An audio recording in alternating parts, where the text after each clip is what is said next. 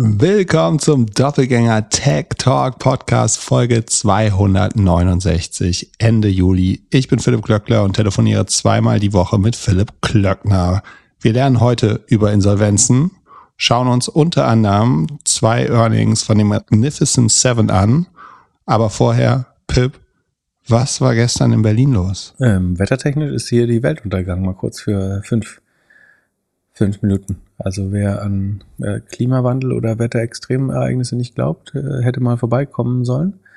Das war äh, fucking scary. Es war ein kurzes Unwetter mit Hagel, Wind, Regen und also all, all das passiert immer mal. Also ich habe auch schon irgendwie Kirsch, Kirschgroße Hagelkörner gibt's irgendwie immer mal. Aber dass das innerhalb von so zwei Minuten aufzieht und ähm, ich glaube, man nennt das ein ähm, Rainburst oder so. Das ist ein stark lokalisiertes Phänomen. Das heißt, dass an einer sehr kleinen Stelle unheimlich viel Regen runterkommt. Äh, Im Englischen nennt man es auch Rain Bomb. Genauso fühlt es sich auch an. Bis auf, dass die Bombe eigentlich, also zumindest hier, du weißt ja, wie ich wohne. Also direkt vorm Wohnzimmerfenster war quasi so eine Art Windhose, wo der Regen horizontal sich im Kreis drehte. Und wärst du zwei Sekunden draußen gewesen, wärst du klitschnass gewesen. Äh, zudem halt so, ich würde sagen, Bohnen, Böen, Edamame, große äh, Hagelkörner.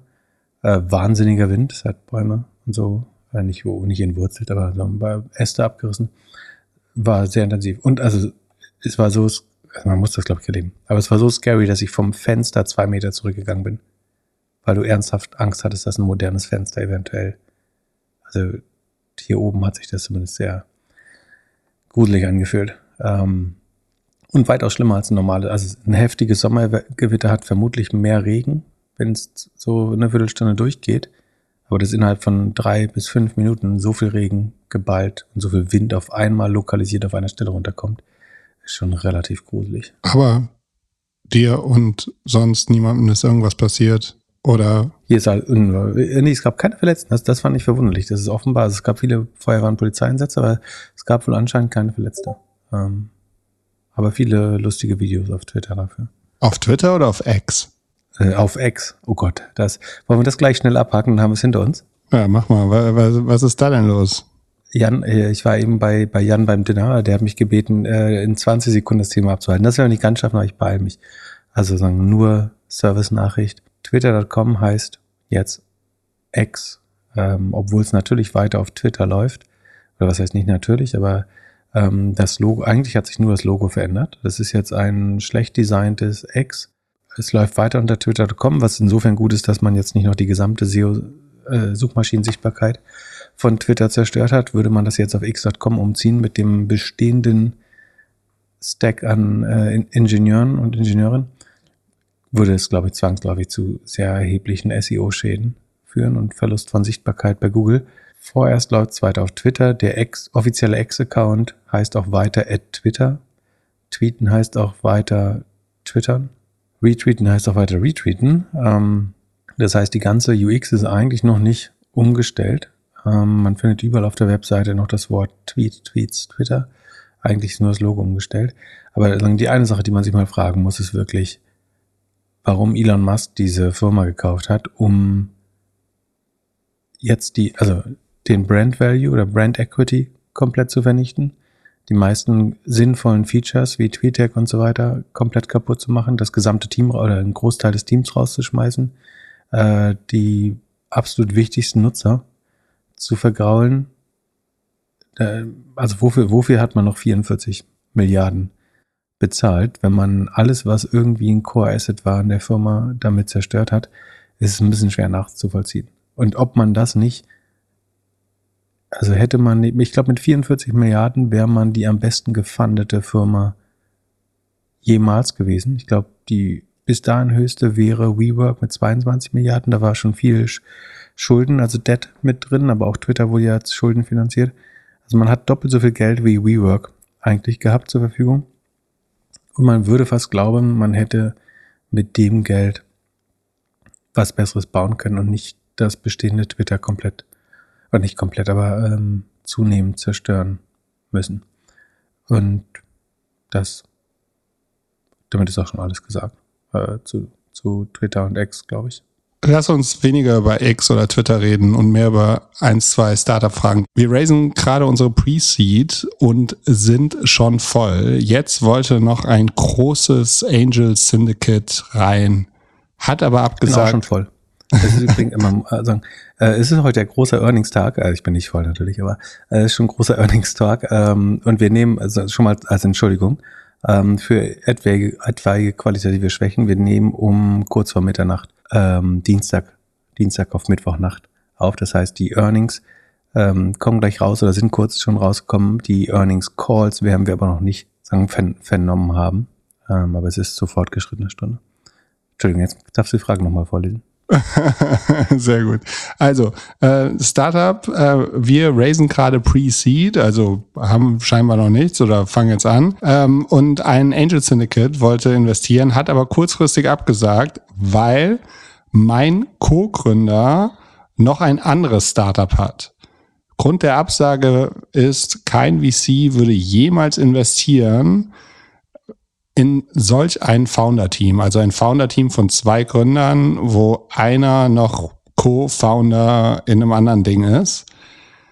Wir haben alle Vorkehrungen für den Worst Case getroffen. 15 bis 20 Prozent Weser-Pool für einen dritten Co-Founder, Vesting und so weiter.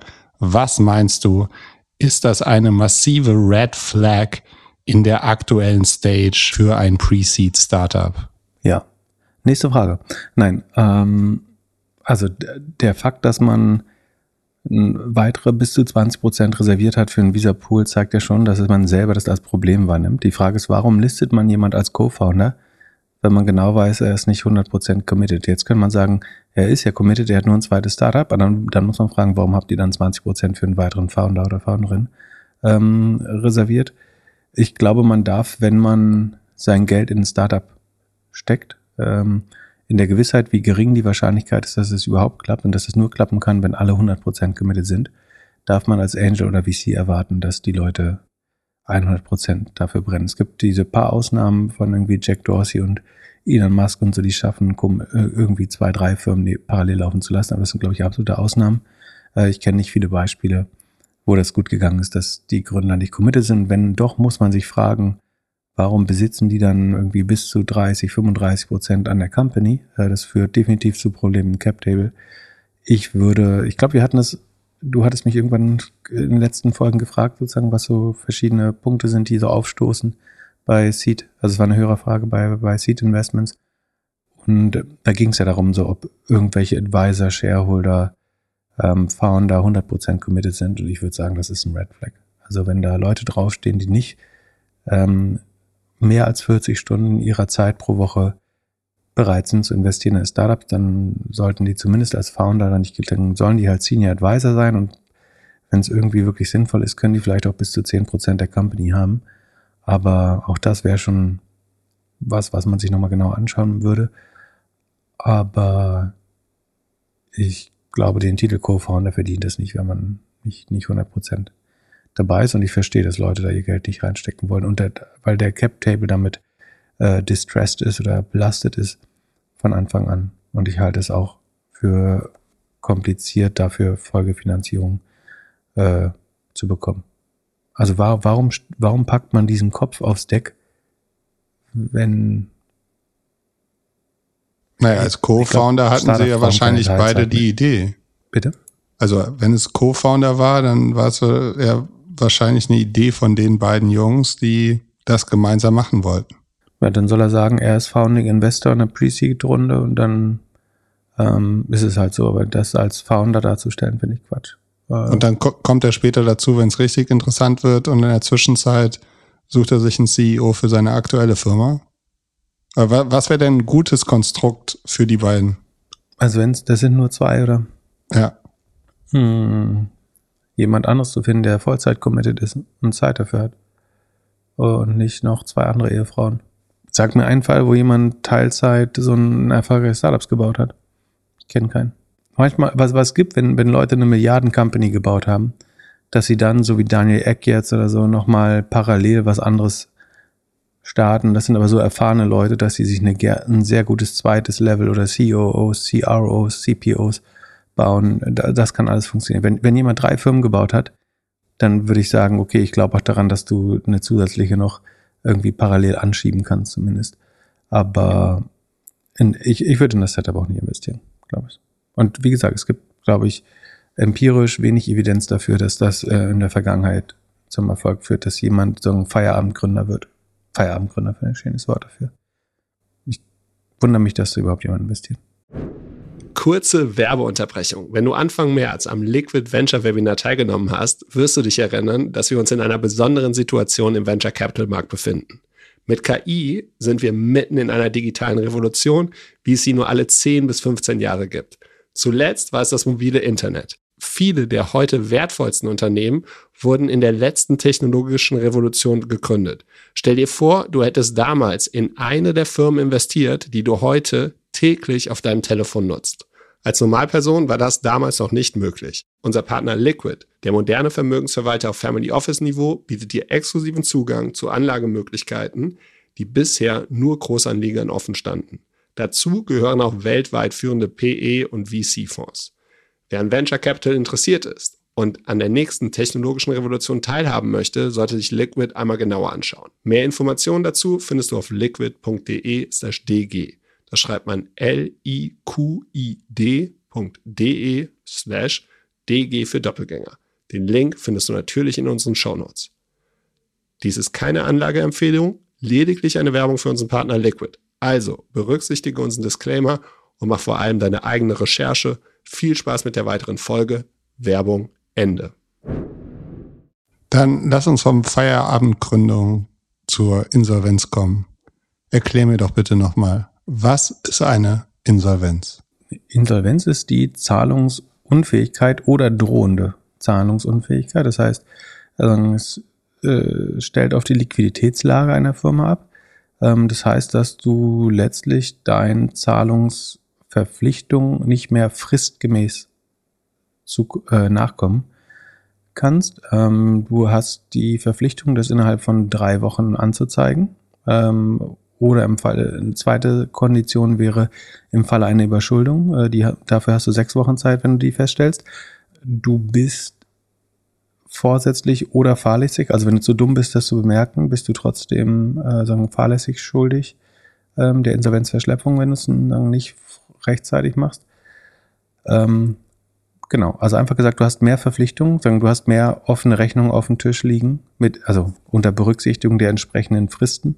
Ähm, wenn du sagen, in sechs Monaten was zahlen musst, dann ähm, hast du ja noch Geld einzusammeln, aber du hast mehr Rechnung auf den Tisch setzen, als du ähm, Einzahlungen bekommst in der äh, entsprechenden äh, Periode. Und damit und du hast nicht genug Cash auf der Bank, um sozusagen die Differenz daraus zu begleichen. Das heißt, du hättest einen negativen Kassenbestand und in dem Moment bist du zahlungsunfähig.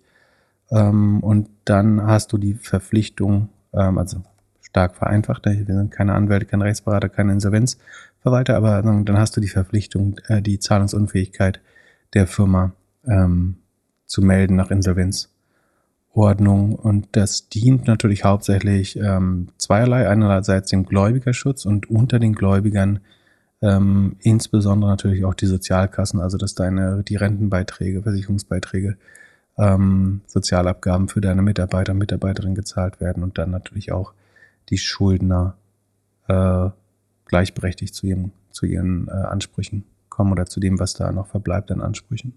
Und Insolvenzverschleppung ist dann, wenn man das nicht angibt und Monat von Monat irgendwie aus dem Cashflow lebt oder was, was wäre das? Naja, du hast ja typischerweise, also zur Zahlungsunfähigkeit kannst äh, eigentlich nur kommen, wenn du einen negativen Cashflow hast. Ähm, Verschleppung ist, wenn du sagen, Schulden vertröstest, also du sagst den Schuldnern noch, ähm, ich zahle es in drei Wochen oder in sechs Wochen.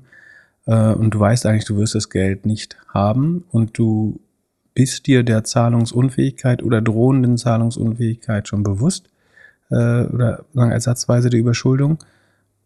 Und zeigst das aber nicht an ähm, und sagen die, die Sachen, die also es wird versucht zu vermeiden, insbesondere auch, dass du natürlich noch Forderungen bedienst. Äh, also eigentlich möchte man ab dem Zeitpunkt der Zahlungsunfähigkeit die ähm, Verhältnisse der Schuldner zur Firma relativ gleichmäßig regeln. Also dass zum Beispiel alle ähm, von, den, von der Insolvenzmasse den gleichen Anteil bekommen.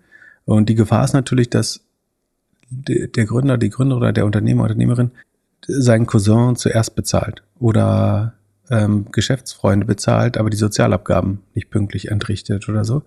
Ähm, und unter anderem dafür möchte man sicherlich sicherstellen, dass die Insolvenz rechtzeitig angemeldet werden, damit ähm, alle Gläubiger sagen, einigermaßen fair und gleich behandelt werden oder in der in der sagen, rechtlich richtigen äh, Reihenfolge. Also das die, sagen, was du, der Fehler, den du machen kannst als Unternehmer ist, ist zu spät zu erkennen, ist zu spät zu melden und nach eigener Präferenz oder Gutdünken irgendwelche Leute mit, also Schulden zurückzuzahlen, äh, während du andere Schuldner sagen, nicht bedienst. Dann würdest du dich wahrscheinlich äh, der, der Verschleppung oder anderen Insolvenzdelikten, äh, zum Beispiel Gläuberbegünstigung nach äh, 283c BGB, ähm, äh, äh, Strafgesetzbuch, nicht BGB, ähm, würdest du dann eventuell begehen.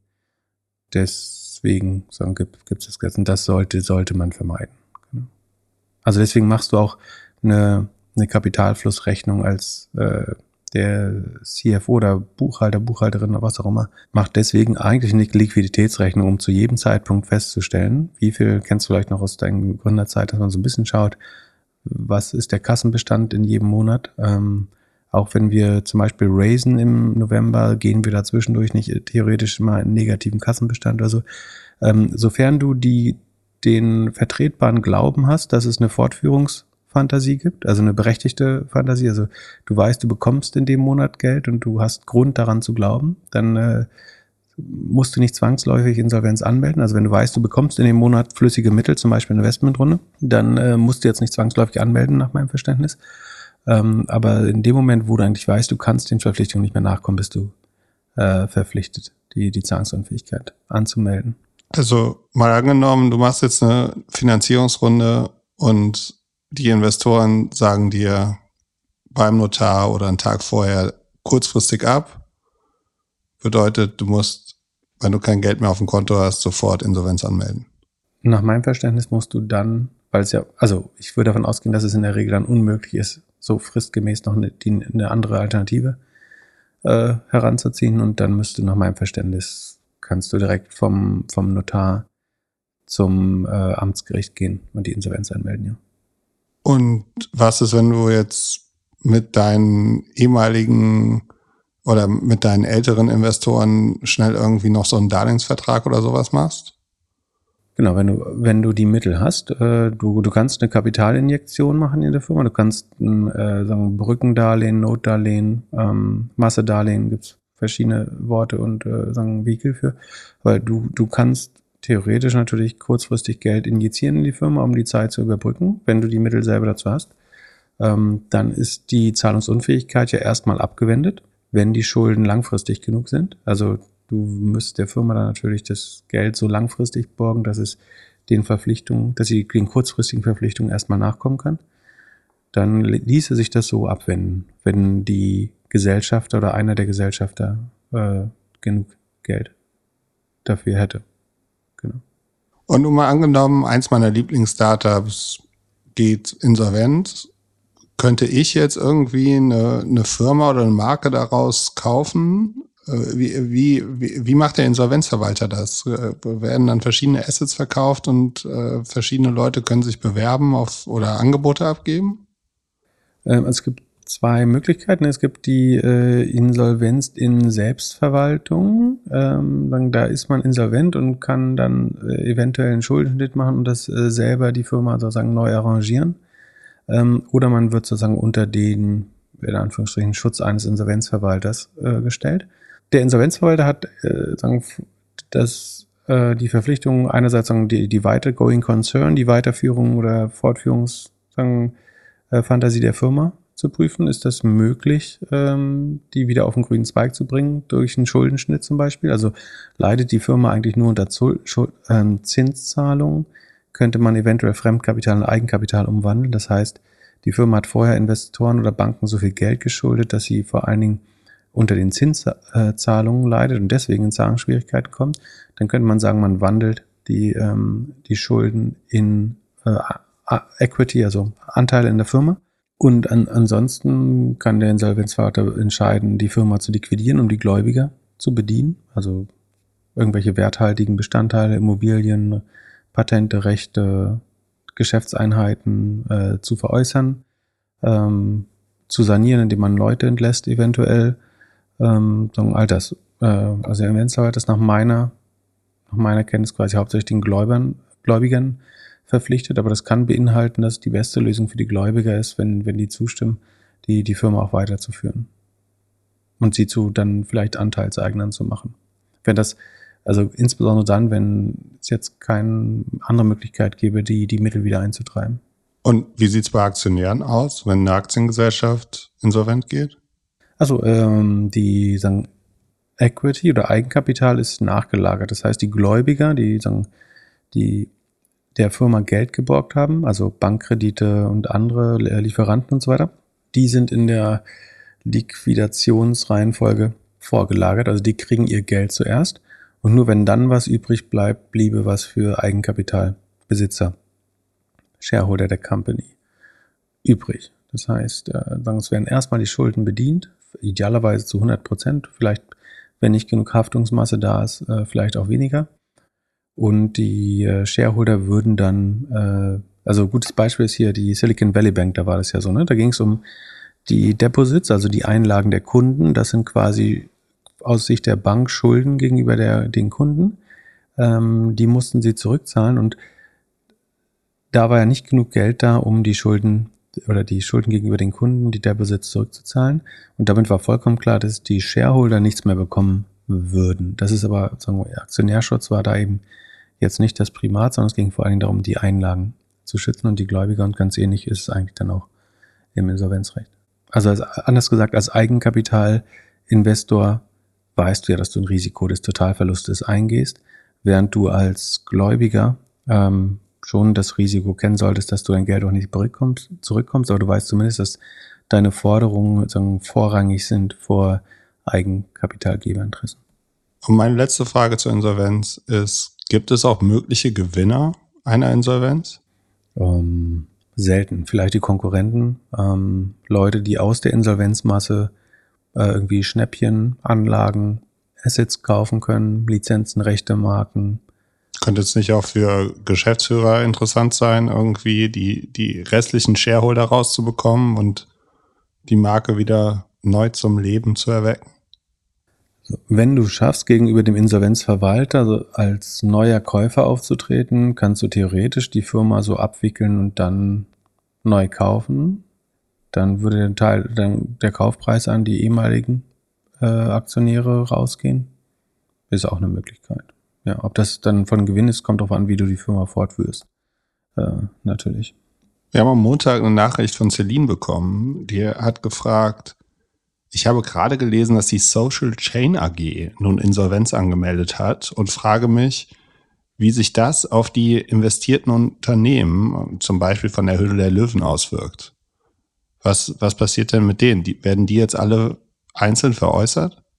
Ähm, ja, gute Frage. Also sagen zum Kontext, wir haben, was war das vorletzte Folge, vor drei Folgen oder so, ja, erklärt, dass da, also ich glaube, das erste Mal haben wir im 2021 irgendwie irgendwann zu Social Chain geäußert und dass wir da keine großen Fans von sind. Ähm, vor drei, vier Folgen haben wir irgendwann darüber berichtet, dass diese un erheblichen Unstimmigkeiten in dem Jahresabschluss 2021 gab, wo, worauf es eine Rüge von der BaFin gab, weil man 59,3 Millionen an, äh, also fälschlicherweise, als, also bei einem stark negativen Ergebnis, hat man den operativen Cashflow um 59,3 Millionen äh, Euro zu hoch äh, ver veranlagt, ähm, was dem, Vor dem CFO-Vorstand, Aufsichtsrat und Wirtschaftsprüfer ähm, mutmaßlich nicht aufgefallen ist, äh, komischerweise. Ähm, und jetzt ist schneller als man denkt Folgendes passiert, nämlich dass die äh, Social Chain verkündet hat, äh, mit dem also Datum ungefähr um den Mittag des 24.07., also Montag, Mittag, ähm, hat man äh, eine Insider-Information veröffentlicht, die lautet Social Chain AG Wegfall der positiven Vorstehungs, äh, Fortbestehensprognose äh, anstehender Insolvenzantragstellung mit Antrag auf Eigenverwaltung. Also ähm, die Social Chain AG glaubt eben nicht mal, nicht mehr, dass die Firma fortbestehen kann und man ähm, dann den Liquiditätsanforderungen nachkommt. Ähm, man plant den Insolvenzantrag zu stellen äh, in Eigenverwaltung. Das ist eben das, wenn man hofft, dass man das selber ähm, sozusagen ver verwalten kann. Die ähm, Social Chain hat zuletzt noch versucht, eine Kapitalerhöhung zu machen, also gegen Ausgabe von 4,5 Millionen neuer Aktien äh, neue Shareholder an Bord zu holen, die dafür, äh, ich schätze mal, rund 8, 9 Millionen zahlen. Was war der Preis damals? 2 Euro? So im Dreh. Will nicht lügen, ne? Also wie auch immer, es waren ungefähr 4,5 Millionen Aktien, so was auch immer der Preis war. Und da hätte man neues Geld quasi nochmal geholt. Ähm, da hat aber ein, also Sie sagen, nach Eintritt der Verzögerung bei der Durchführung der am 21. Juni 2023 beschlossenen Kapitalerhöhung aufgrund der nicht erfolgten Einzahlung von vertraglich unwiderruflich zugesicherten Zeichnungsbeträgen durch einen Investor hat der Vorstand, wie bereits kommuniziert, sämtliche in Betracht kommende Optionen geprüft. Insbesondere hat der Vorstand intensiv an der Erfüllung der Backstop-Vereinbarung gearbeitet. Parallel hierzu hat der Vorstand mit Investoren über Bereitstellung weiterer Finanz äh, Finanzierungsmittel verhandelt. Nachdem am heutigen Tag die Verhandlungen über die Bereitstellung weiterer Finanzmittel gescheitert sind und auch der säumige Backstop-Investor seinen Zahlungsverpflichtungen nicht nachgekommen ist, geht der Vorstand nunmehr davon aus, dass keine hinreichende Wahrscheinlichkeit mehr besteht, dass der kurzfristige Finanzbedarf der Gesellschaft gedeckt werden kann. Aus diesem Grund kann die positive Fortbestehensprognose für die Gesellschaft nach heute der vorhandene Einschätzung des Vorstands nicht mehr aufrechtgehalten werden. Also äh, es gab diese versuchte, diesen Versuch einer Kapitalerhöhung, da hat sich mindestens ein Investor ähm, zurückgezogen, obwohl er sagen, das unterschrieben vertraglich zugesichert hat. Ähm, ich gehe davon aus, dass man triftige Gründe hat, das zu tun. Ansonsten wäre man äh, eigentlich verpflichtet, das zu tun und die Firma könnte auch schnell einen Titel sicherlich erwirken. Kann man jetzt nur spekulieren, was da also warum der Investor sich sicher ist, da zurücktreten zu können. Wenn das am 21.06. war, da war die Aktie irgendwie 2,70 wert und dann diese Cashflow-News waren, könnte das ja ein Grund sein. Genau, der das kann einfach Zweifel an der, also ich meine, das äh, war ja schon vorher bekannt, sogar auch vor der BaFin Rüge, aber vielleicht sagen, hat der Investor, also Spekulation, aber vielleicht hat der Investor oder die Investorin weitere erhebliche Zweifel sagen, an der an der Zukunft der, der Firma gehabt und einen Grund gesehen, seine vorher gemachte Zusage äh, zurückzuziehen. Man hat eben versucht, dann andere Optionen äh, zu checken und äh, das ist aber alles gescheitert und dementsprechend musste man jetzt dann den Gang äh, zum Amtsgericht machen. Der CEO äh, Stefan Kiewit hat sein Amt äh, niedergelegt, der CEO, ähm, vorher Aufsichtsrat Georg Kofler und ähm, auch signifikanter Gesellschafter äh, ist zurückgetreten. Ähm, ich weiß gar nicht, wer die Firma dann leistet, leitet, ehrlich gesagt. Anwälte. Noch, bitte? Die Anwälte. Ja, Sie ich. sagen ja in Eigenverwaltung, das finde ich ein bisschen komisch. Ich würde ja, also nach diesen naja, also hier äh, für die, für die Vorstände sind jetzt zwei Anwälte von der Kanzlei Krög zuständig. Görg oder Krög? Ah, äh, Görg, genau. Ja, aber die sind auch Insolvenzverwalter oft, soweit ich weiß. Ähm, vielleicht ist dann doch nicht ein, ja, wer weiß. Ähm, genau, aber Görg ist eine Kanzlei, die viele Insolvenzverfahren auch übernimmt. Äh, ansonsten noch wichtig, von der Insolvenzantragstellung der Gesellschaft nicht betroffen sind die DS Holding GmbH. Das ist sagen die, die Holding, die der DS Produkte, also der, sagen wir, an, an, in Anführungsstrichen Ralf Dümmel äh, Unternehmenszweig äh, vorsteht äh, einschließlich ihrer Tochtergesellschaften sowie die DRTV Agency GmbH, der Geschäftsbetrieb dieser Gesellschaften geht uneingeschränkt weiter. Also war wie funktioniert sowas? Wie, wie kann die Mutter pleite sein, aber die Firmen darunter nicht? Ja, du kannst ja Beteiligungen haben, die prinzipiell selber nicht zahlungsunfähig sind. Also ähm, die sind vielleicht selber tragfähig, aber nicht so tragfähig, dass sie die Mutter unterhalten können. Also sie könnten vielleicht sogar Ergebnisbeiträge oder Cash-Beiträge abliefern, Ähm, aber sie, das würde nicht reichen, um die ähm, Liquiditätslage der Mutter sagen, zu, zu, signifikant zu ändern. Und dann wäre es ja dumm, die darunterliegenden Firmen, Firmen zu, in Anführungsstrichen, zu töten, ähm, bloß weil die Mutter pleite ist. Weil dadurch würde die Haftungsmasse ja verringert werden, wenn man diese Firmen zerstört. Das heißt, man hat eigentlich Interesse, die alle Bestandteile der Firma, die in sich selbst tragfähig sind, weiterlaufen zu lassen, äh, weil es im Zweifel die Haftungsmasse für die Gläubiger erhöht, würde ich jetzt selber formulieren. Ob das jetzt hier der Grund ist, ist eine andere Frage, aber ähm, das wäre jetzt für, für mich die, die Erklärung, äh, warum das so ist. Ansonsten, also wir haben ja letztes Mal schon gesagt oder auch davor, dass die, die Finanzmittel waren schon immer relativ knapp bei der Social Chain. Man hat sich so ein bisschen durchgehangelt von Quartal zu Quartal. Also und nach dieser, ähm, ich würde es jetzt mal Manipulation nennen, am, am, am Cashflow, finde ich die Forderung, das in Eigenverwaltung zu machen, auch fast ein bisschen äh, komisch. Also ich würde den Handelnden da jetzt nicht mehr zutrauen, eigentlich eine, so eine Firma ähm, zu leiten, wobei sie eben auch zurücktreten. Wenn die Mehrheitsgesellschaft aber die gleichen bleiben, ist es ja auch wiederum, naja.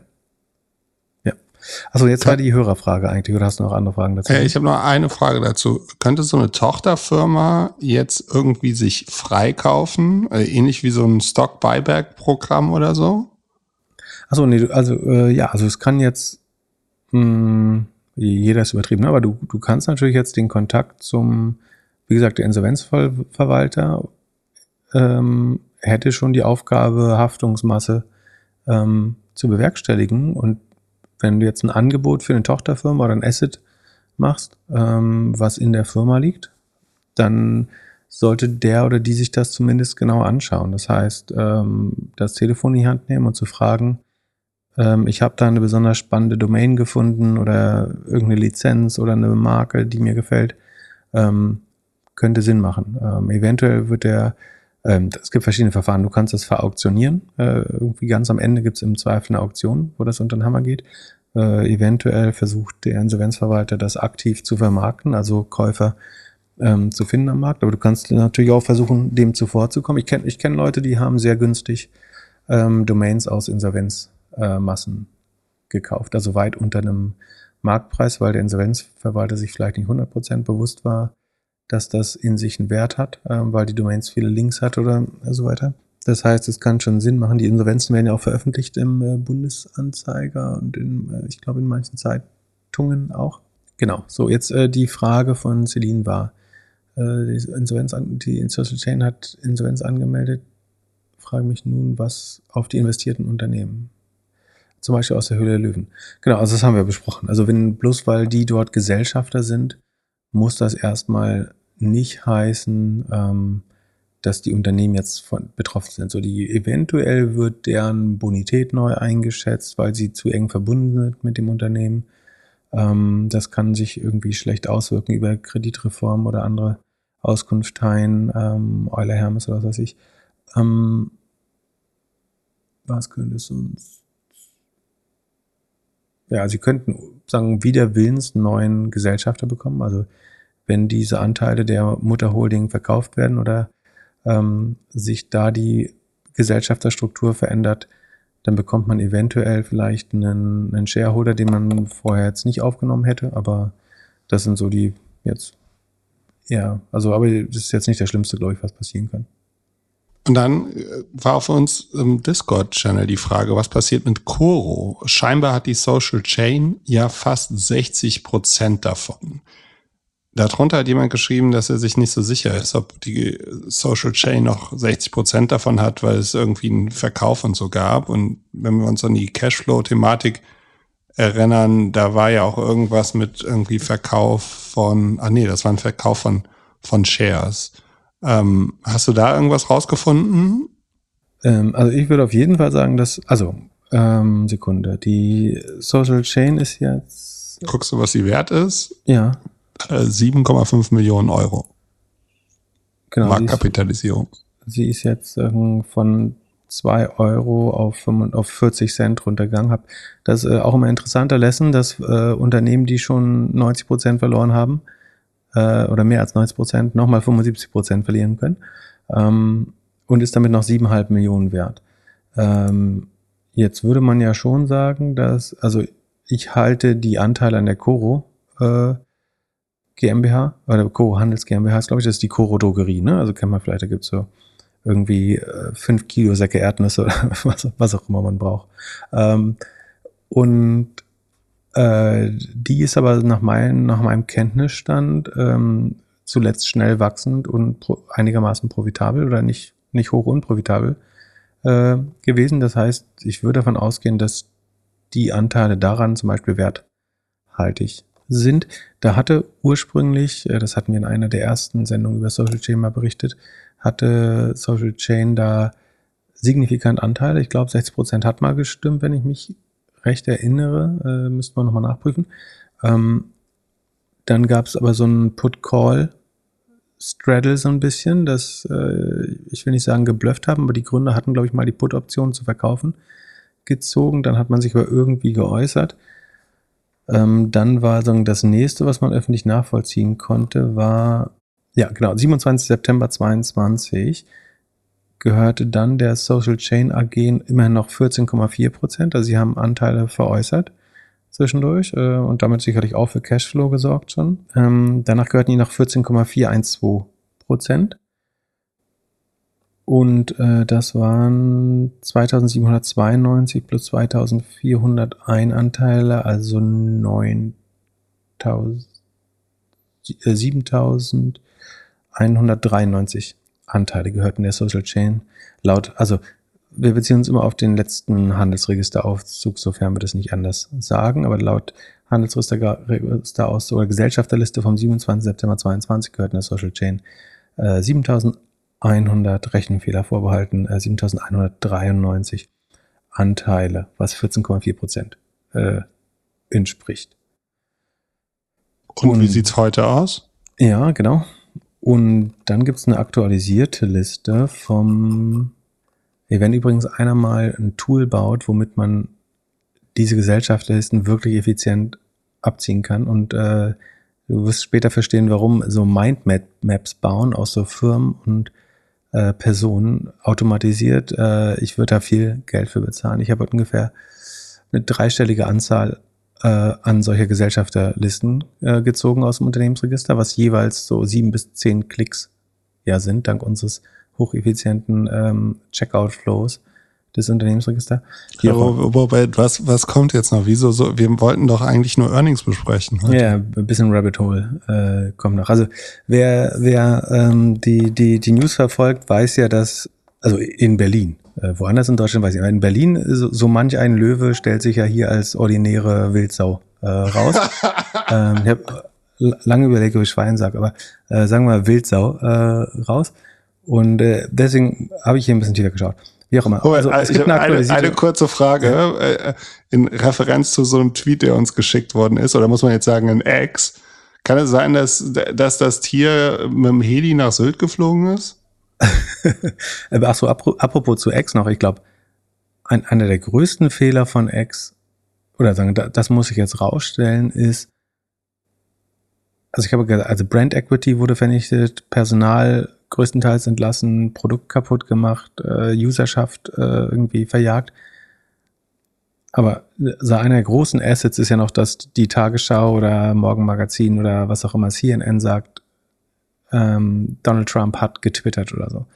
Und ob, ob das sich jetzt überträgt auf X und die sagen, der hat geext, oder ob das dann eben nicht nur noch die doofe irgendwie Toxic Community von Elon Musk ist irgendwann und ob man ob, ob die sagen Mainstream-Medien, Medien, Twitter nicht irgendwann diese, diese Anerkennung oder Liebe entziehen oder einfach ihnen den Status sozusagen des, des Standardmediums äh, entziehen, das ist auch nochmal äh, gefährlich. So, kommen wir zurück zur aktualisierten Gesellschafterliste vom 5. Juni 2023. Das ist äh, keine 50 Tage her.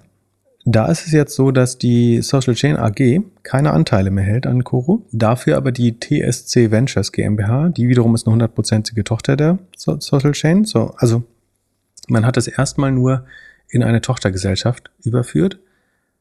Da kann man jetzt schon überlegen, warum macht man das eigentlich? Äh, das könnte Mutmaßung, eine gewisse Voraussicht auf die drohende, auf das drohende Unheil sein.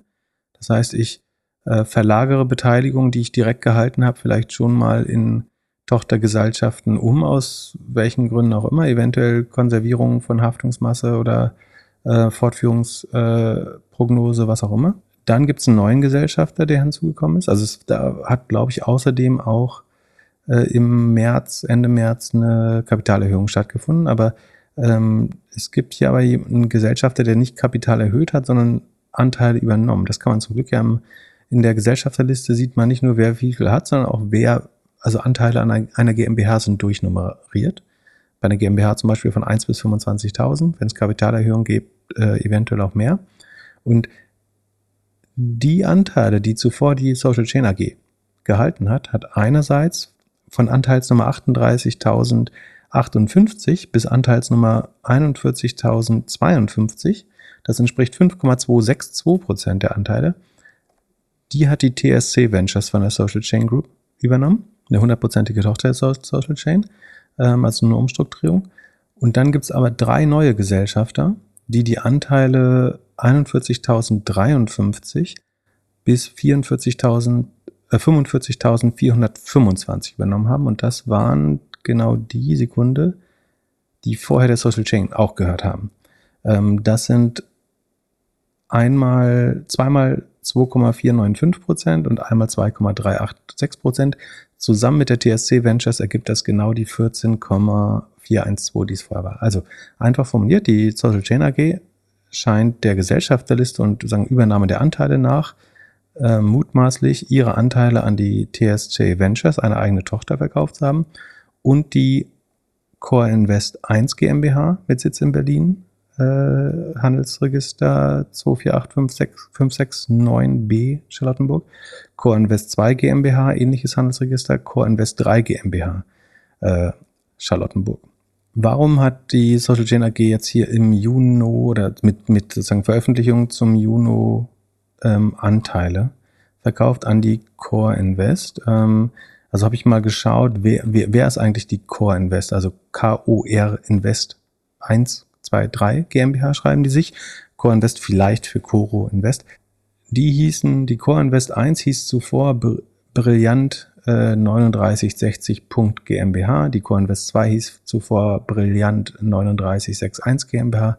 Die CoreInvest 3 hieß zuvor Brillant 3962 GmbH.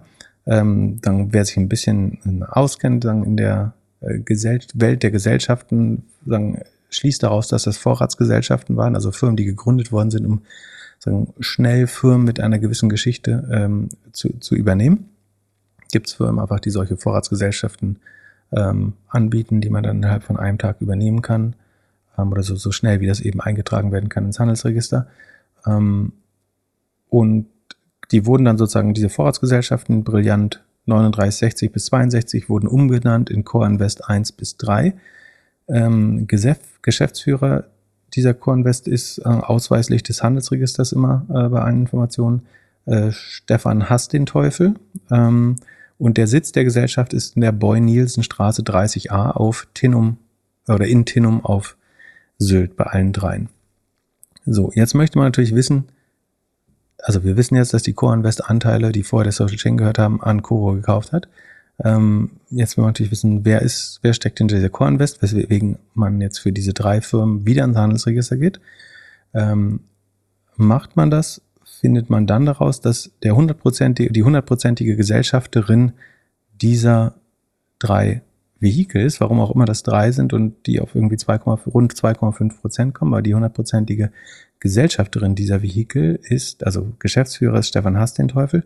Ähm, Sekunde, der wiederum ähm, ist unter anderem auch Geschäftsführer der Lions Chain GmbH und der DS Impact äh, GmbH. Äh, das ist die Domain dsinvest.de, also das Invest Investmentvehikel von Ralf Dümmel oder der DS-Gruppe. Das äh, müsste man dann überprüfen.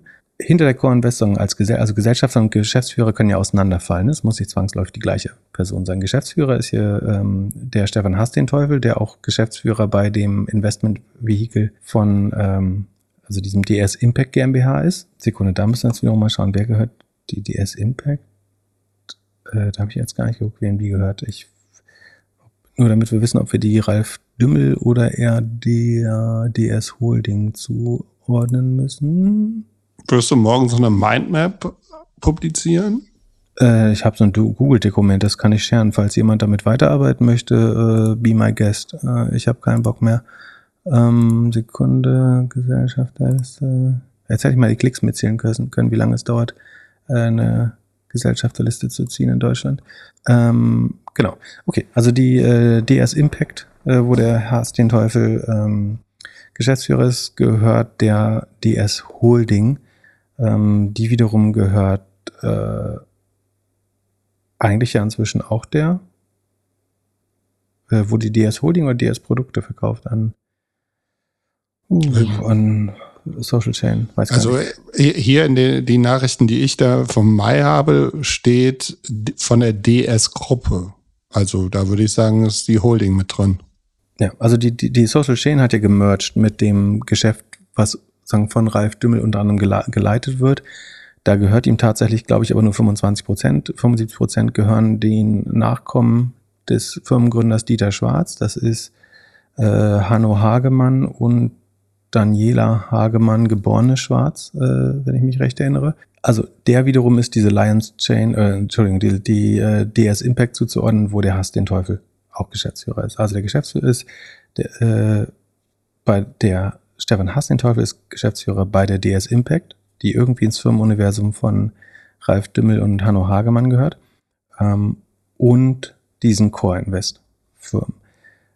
Wenn ich jetzt aber schaue, wem gehören diese Core Invest Firmen, also nicht wer ist Geschäftsführer dort, wer leitet die, sondern wem gehören die, ähm, finde ich eine neue Firma, nämlich die Brillant 3959. GmbH. Ähm, die anderen waren jetzt 3960, 3961, 3962 und davor gibt's noch die 3959. Das ist die, die dann später umbenannt wurde in die Evergroup Invest GmbH, die die die beteiligt ist zu 100 Prozent an allen drei Core Invest äh, Firmen 1 bis 3, die auch ansässig ist in der Boy-Nielsen-Straße 30a in Tenum auf Sylt. Deren Geschäftsführer, ja, wer ist da eigentlich Geschäftsführer? Sekunde, müssen wir auch nochmal gucken. Ah, da, da findet man den neuen Geschäftsführer noch gar nicht. Da steht noch Antje Borchardt als Geschäftsführerin. Die wiederum ist aber die, nach meinem Verständnis, die Geschäftsführerin der Vorratsgesellschaftenfirma. Das heißt, da wissen wir jetzt nicht, wer Geschäftsführer ist. Aber die Evergroup Invest, Ding gehört auf jeden Fall 100% an den drei Core Invests, die von der Social Chain Anteile an der Kuro gekauft haben. Und dann kann man aber, also ich habe jetzt ohne weiteres nicht den Geschäftsführer rausbekommen, würde man wahrscheinlich aus dem Handelsregister. Ich probiere es jetzt noch einmal, ähm, bevor wir, äh, jetzt können wir uns die Mühe auch noch machen. Das wirkt so, als hätte ich nicht schon den ganzen Tag daran gearbeitet. ähm, so, Ah, jetzt machen wir den, den, jetzt gucken wir, wie lange es dauert, ein Geschäftsführer auszufinden. Also äh, Unternehmensregister. Ein Klick, zwei Klick, drei Klick, Klick, fünf, sechs, sieben, ach nee, halt. Sieben. Fehlklicks zählen nicht. Acht, ja eben. Neun, zehn, elf, 12, 13, 14 ist der Download. Also 14 Klicks braucht's für ein Dokument äh, aus dem Handelsregister. Also steht hier jetzt, wer Geschäftsführer ist. Ah, wir haben es gefunden. Also das war noch nicht in den äh, anderen Datenbanken, aber mit Wirkung Ahrensburg, 3. Mai 2023, vor wenigen, äh, vor ja 50 Tagen äh, rund oder vor zwei Monaten ja, nee, vor 50 Tagen, ähm, hat auch hier Stefan Hass den Teufel von Antje Borchert, das ist die, nach meinem Verständnis, die sagen, Verkäuferin der Vorratsgesellschaften oder die, die, die, äh, die Geschäftsführerin dieser Vorratsgesellschaften ist, ähm, hat Stefan Hass den Teufel wiederum ähm, die Geschäftsführung übernommen. Also, wir haben die drei Core Invests, die Anteile der Social Chain an Core übernommen haben. An diesen drei Core Invests, wo der Geschäftsführer, die Vorratsgesellschaften sind, an denen der, Vor der Geschäftsführer Stefan Haas den Teufel ist, ist die Evergroup Invest GmbH mit 100 Prozent beteiligt, die ebenfalls an der gleichen Adresse sitzt, auch an, bei dem mit dem Geschäftsführer, zumindest so ersichtlich aus dem Handelsregister wie bei allen Informationen, die wir vortragen, auch dort der gleiche Geschäftsführer. Und jetzt machen wir quasi die Gesellschafterliste der Evergroup Invest, also wer steckt da eigentlich dahinter? Ähm, und zwar ist das die RD Beteiligungs GmbH mit 20 Prozent. Die ist äh, relativ klar äh, mit Sitz in Stapelfeld relativ klar Ralf Dümmel zuzuordnen. Das lässt der Name RD Beteiligung verheißen, aber das ist, auch sonst äh, relativ unstrittig ersichtlich. Die weitere 20 Prozent gehören der Dacapo Vermögensverwaltungs GmbH. Die wiederum ist ähm, Georg Kofler relativ klar zuzuordnen. Das ist also eine oder sein, sein oder eine seiner ähm, sagen, privaten äh, vermögensverwaltenden G GmbHs. Äh, 20% Ralf Dümmel, 20% äh, Dacapo Vermögensverwaltung, Georg Kofler und 60% die BNS Ventures GmbH mit Sitz ebenfalls auf, äh, in Tinnum auf Sylt in der Boy-Nielsen-Straße 30a. Also, wir haben jetzt quasi den Fall, dass die Social Chain AG ihre Anteile zum Teil an die T, äh, TSC Ventures, also ihre eigene Venture, ihren eigenen 100% äh, besessenen Venture-Arm verkauft hat und zu einem anderen Teil verkauft die Social Chain AG Anteile an Georg Kofler und Ralf Dümmels Vermögensverwaltung, jeweils 20% von den äh, Anteilen, die die Core Invest äh, sagen, akquiriert haben. Muss man sich jetzt schon fragen, warum diese komplizierten Konstrukte mit äh, sagen zwei Holdings dazwischen, drei Holdings genau, also bis zu privaten Personen. Also wenn man es jetzt am Beispiel von Georg Kofler machen würde, muss man von der Dacapo Vermögens, also man muss von Georg Kofler zu Dacapo Vermögensverwaltung, von der Dacapo Vermögensverwaltung zu Evergroup Invest, von der Evergroup Invest zu Core Invest und dann wiederum kommt man äh, sozusagen zu der eigentlichen Beteiligung an der Core. Und dann gibt's jetzt die 60 Prozent, die Mehrheit an dieser Evergroup Invest, diese, die die Mehrheiten an der Core Invest eignet, ist die BNS Ventures GmbH in Tinum auf Sylt. Und da ist jetzt die ähm, Sekunde Geschäftsführer, Geschäftsführer, Geführerin ist laut North Date da genau eine Frau Britta Tonn, geboren 14. Juni 1973. Jetzt dachte ich mir, warum kauft Britta Tonn Anteile an der Social Chain AG mittelbar ja, über zwei? Also Anteile an Coro von der Social Chain. Also genau, Entschuldigung, Entschuldigung, äh, sehr richtig. Also warum kauft sie Anteil, warum hat sie Anteile an der BNS Ventures, die Anteile an der Evergroup Invest hält, die äh, alleinige Eignerin der Core Invest ist, die wiederum an der Coro beteiligt ist. So, äh, was führt Britta Tonn im Schilde? Na, nach viel Recherche im Internet findet man eigentlich raus, dass es Britta Tonn entweder nicht gibt oder es sich um den Director of Cultural Resources in Vermont äh, irgendwo in den äh, in, in ja in USA Bundesstaat Vermont äh, handelt, was ich für unwahrscheinlich halte. Äh, das heißt, es gibt eigentlich irgendwie niemand, der geschäftsmäßig auffällig ist, der Britta Ton heißt und jetzt irgendwie im Verdacht stände, solche Investments äh, zu tun. Kann es nicht einfach sein, dass sie vorher anders hieß und geheiratet hat und jetzt Ton heißt? Und du ihr altes LinkedIn-Profil noch nicht gefunden hast? Ähm, es, so, Sekunde. Also auf LinkedIn gibt's keine Britta Ton, die annähernd so aussehen würde, als ob sie das tun würde. Ja, ähm, also äh, gibt's nicht. So, äh, eine Sache, die man herausfindet, wenn man nach Britta Ton äh, sagen, im Unternehmensregister oder auf North Data Company House und so weiter äh, googelt, ist, dass sie nicht nur die BNS Ventures besitzt, sondern auch die BNS Trade GmbH, die BNS Brick and Mortar GmbH, die BNS SPV GmbH, SPV1 GmbH und äh, dass sie schon einige äh, Firmen, die alle das Gürtel BNS haben und in der Boy-Nielsen-Straße, vielleicht steht BNS für Boy-Nielsen-Straße auch, äh, hält. Also es erweckt so ein bisschen den Eindruck, es könnte sich um ein, äh, eine Strohfrau oder so handeln. Also es ist ein bisschen auffällig, dass jemand, der so im Geschäftsleben vorher nicht auffällig geworden ist, jetzt auf einmal 60 Prozent der Anteile an so einer Firma hält und an verschiedenen anderen Firmen äh, sagen, dort als Geschäftsführerin und Eignerin teilweise ähm, gef geführt ist.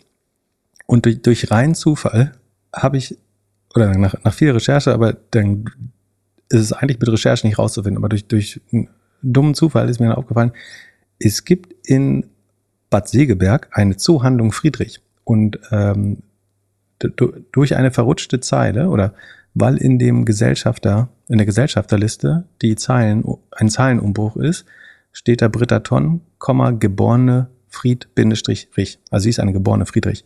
Und was es gibt, ist ein, eine Zoohandlung Friedrich in Bad Segeberg, was nicht weit weg ist von Lübeck und Hamburg und dort, wo die, ähm, die sagen wir mal, die Dümmel- und Hagemann-Welt ihren Mittelpunkt hat, eine Zoohandlung hat. Jetzt kann man nicht 100% klar sagen, ob das, ich weiß nicht, wann die geboren ist, ich habe da nicht angerufen, äh, um zu fragen, ob, ob sie das ist, aber es gibt wahrscheinlich so viel Britta Tons, die eine geborene Friedrich waren. Äh, ich, äh, es gibt ein paar andere Britta Friedrichs, die Managerin von Lena Gerge heißt zum Beispiel Britta Friedrich, ähm, aber ist die Wahrscheinlichkeit, dass man in der Region wohnt, ähm, jetzt Ton heißt, vorher Friedrich gewohnt hat, ist wahrscheinlich relativ klein. Also würde ich vermuten, es handelt sich hier um die gleiche Person, die diese 60 Prozent an der Evergroup Invest handelt. Ähm, was wir jetzt immer noch nicht wissen, ist, warum die Anteile an Co. einen willst. Ich würde sagen, es gibt jetzt ja mindestens zwei Varianten. Also sagen wir, die maximal positive ist, ähm, Ralf Dimmel und Georg Kofler wollten Geld für die Aktionäre äh, der Social Chain auftreiben und haben Anteile an werthaltigen Firmen äh, versilbert. Also um die drohende Zahlungsunfähigkeit abzuwenden, hat man hier ein, eine weiße Ritterin, würde ich mal sagen, aus dem äh, Zoofachhandel gefunden. Das kann ja gut sein, dass man da zu einem bescheidenen Vermögen gekommen ist. Äh, und man hat hier zusammen Investment Vehicle aufgesetzt. Man musste sich vielleicht sogar selber verpflichten, 20 Prozent zu übernehmen, ähm, damit man auch weiß, da wird man jetzt nicht hinters Licht geführt.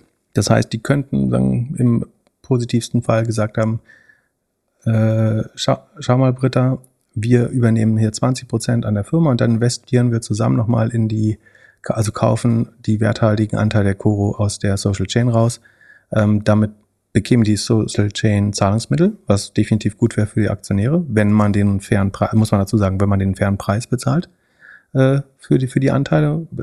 Das wäre eine, eine gute Variante. Man hat hier dann das Tafelsilber äh, vergoldet, hat dafür aber auch Cash bekommen und das war, was die Firma am dringendsten braucht. Das wäre im Sinne des Aktionärschutzes vielleicht sogar sinnvoll. Man könnte sich ja natürlich fragen, warum kaufen Georg Kofler und Ralf Dümmel und eine Person, sagen, die über Vehikel, die alle dem irgendwie dem Umfeld von äh, Ralf Dümmel und der DS-Produkte und der DS-Holding zuzuordnen sind.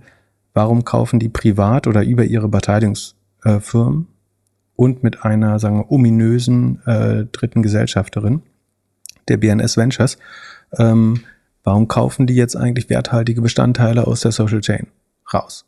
Die, wie gesagt, die Motivlage super schwer rauszufinden. Äh, es ist komisch, das, das alles ist übrigens also die Gesellschafterliste ist, was habe ich gesagt, vom, die aktualisierte Gesellschafterliste vom, ist im Juni äh, 23, wie gesagt, vor 50 Tagen. Das ist alles noch nicht so lange her. Ne? Also ich würde mal sagen, zu einem Zeitpunkt, wo die drohende Zahlungs, was haben wir gerade gesagt bei der gescheiterten Runde, das können wir auch nochmal. Die Finanzierungsrunde ist am 21. Juni gescheitert. Ähm, Aber die Zustimmung war doch schon im Juni. Genau. Also es, sagen wir mal so, das war vielleicht zu einem Zeitpunkt, wo schon klar ist, dass das Geld knapp werden würde. Das kann man, glaube ich, äh, unterstellen, dass das man zumindest gesehen hat, dass Cash jetzt knapp werden wird. Ähm, und wie gesagt, das, das unterstützt einerseits die maximal positive Theorie. Man hat hier versucht, frühzeitig schon äh, noch liquide Mittel zu beschaffen. Ähm, komisch ist aber, dass man, also wenn man die Firma hätte retten wollen, dann hätte man ja auch einfach einen Kredit geben können. Warum kauft man Anteile aus der Social Chain raus? Insbesondere die, ich würde vermuten, also nochmal zur Geschichte der Social Chain, ne? Da wurde ja irgendwie eine Social Media Agency mit der Lumaland, also die Lumaland war an der Börse von Vanja Oberhof. Ähm, die hat, man hat die Social Chain Agentur von Stephen Bartlett, wo sich inzwischen auch herausgestellt hat, dass der längst nicht so erfolgreich und reich ist, wie er versucht hat, den Ein Anschein äh, zu erwecken. Also die hat man zusammengemerged, weitere Firmen äh, gekauft, sich über Höhler Löwen an weiteren bet beteiligt, Coro Drogerie mit reingenommen, Klasen Bio, Ravensberger Matratze, ähm, die, dies und das, BEM. Das ist der Hintergrund. Und ich würde jetzt mal sagen, wir haben in den vergangenen Episoden, wo wir darüber geredet haben, eigentlich immer gesagt, dass da irgendwelche Synergie, es gibt noch dieses Event-Business mit Glow, wo man irgendwelche Events macht, so für Influencer und äh, Konsumentinnen. Ähm, das hat alles nicht zusammengepasst. Ne? Und dann der, der zuletzt der Merger mit DS-Produkte, also der Firma, also der, wo Ralf Dimmel Geschäftsführer war. Das hat alles nicht zusammengepasst. Da gab es keine echten Synergien. Die Influencer passen nicht zum, äh, zur Heißluftfritteuse von Ralf Dimmel, würde ich vermuten. Die leben teilweise in ganz anderen Ländern. Viele der Firmen haben für sich genommen auch kein wenig, sagen, wie soll man sagen, wenig Sinn gemacht oder sagen, hatten. Wenig Synergien. also Synergien gab es, sagen, minimal, wenn überhaupt, ähm, obwohl das ja sozusagen die Big Story war. Und die Firmen an sich, sagen, waren auch alle am, am struggeln so ein bisschen. Und dann die eine, der es wahrscheinlich relativ gesehen mit am besten ging, war eben die Coro GmbH. Und ausgerechnet da kauft man jetzt da Anteile raus äh, und beteiligt sich dann indirekt sozusagen persönlich. Das, das hat so ein bisschen äh, Geschmäckle. Wie gesagt, sofern es nicht einfach nur der, der Auf, ähm, Aufwendung finanzieller äh, Mittel dient. Es gibt dann noch so ein paar weitere, äh, ich würde mal sagen, Ungereimtheiten. Also ich habe gesagt, Britta Tonn ist unter anderem Geschäftsführerin bei BNS Trade, BNS Brick and Mortar, BNS SPV.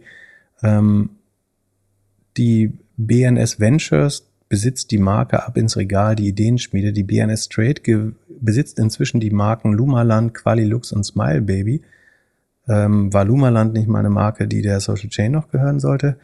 Ähm, die SPV1 gehört zur BNS Ventures und ähm, ist äh, tauchen immer wieder so komische Sylter Immobilien äh, auch in den vorherigen Geschäftsführern der Firmen auf. So, ich würde jetzt persönlich nicht nennen, weil ich nicht weiß, inwiefern die damit äh, wirklich beschäftigt sind. Die BNS Ventures ist außerdem an der CWC Holding äh, beteiligt. Die CWC Holding, sagen nach etwas Recherche, hat sich herausgestellt, ähm, besitzt 100 Prozent der Karl Wilhelm Klasen GmbH. Das ist, glaube ich, Klasen äh, Bio. Ich glaube, das ist so Tee, Sekunde, aber auch was, was vorher der, ach nee, Nüsse und Trockenfrüchte.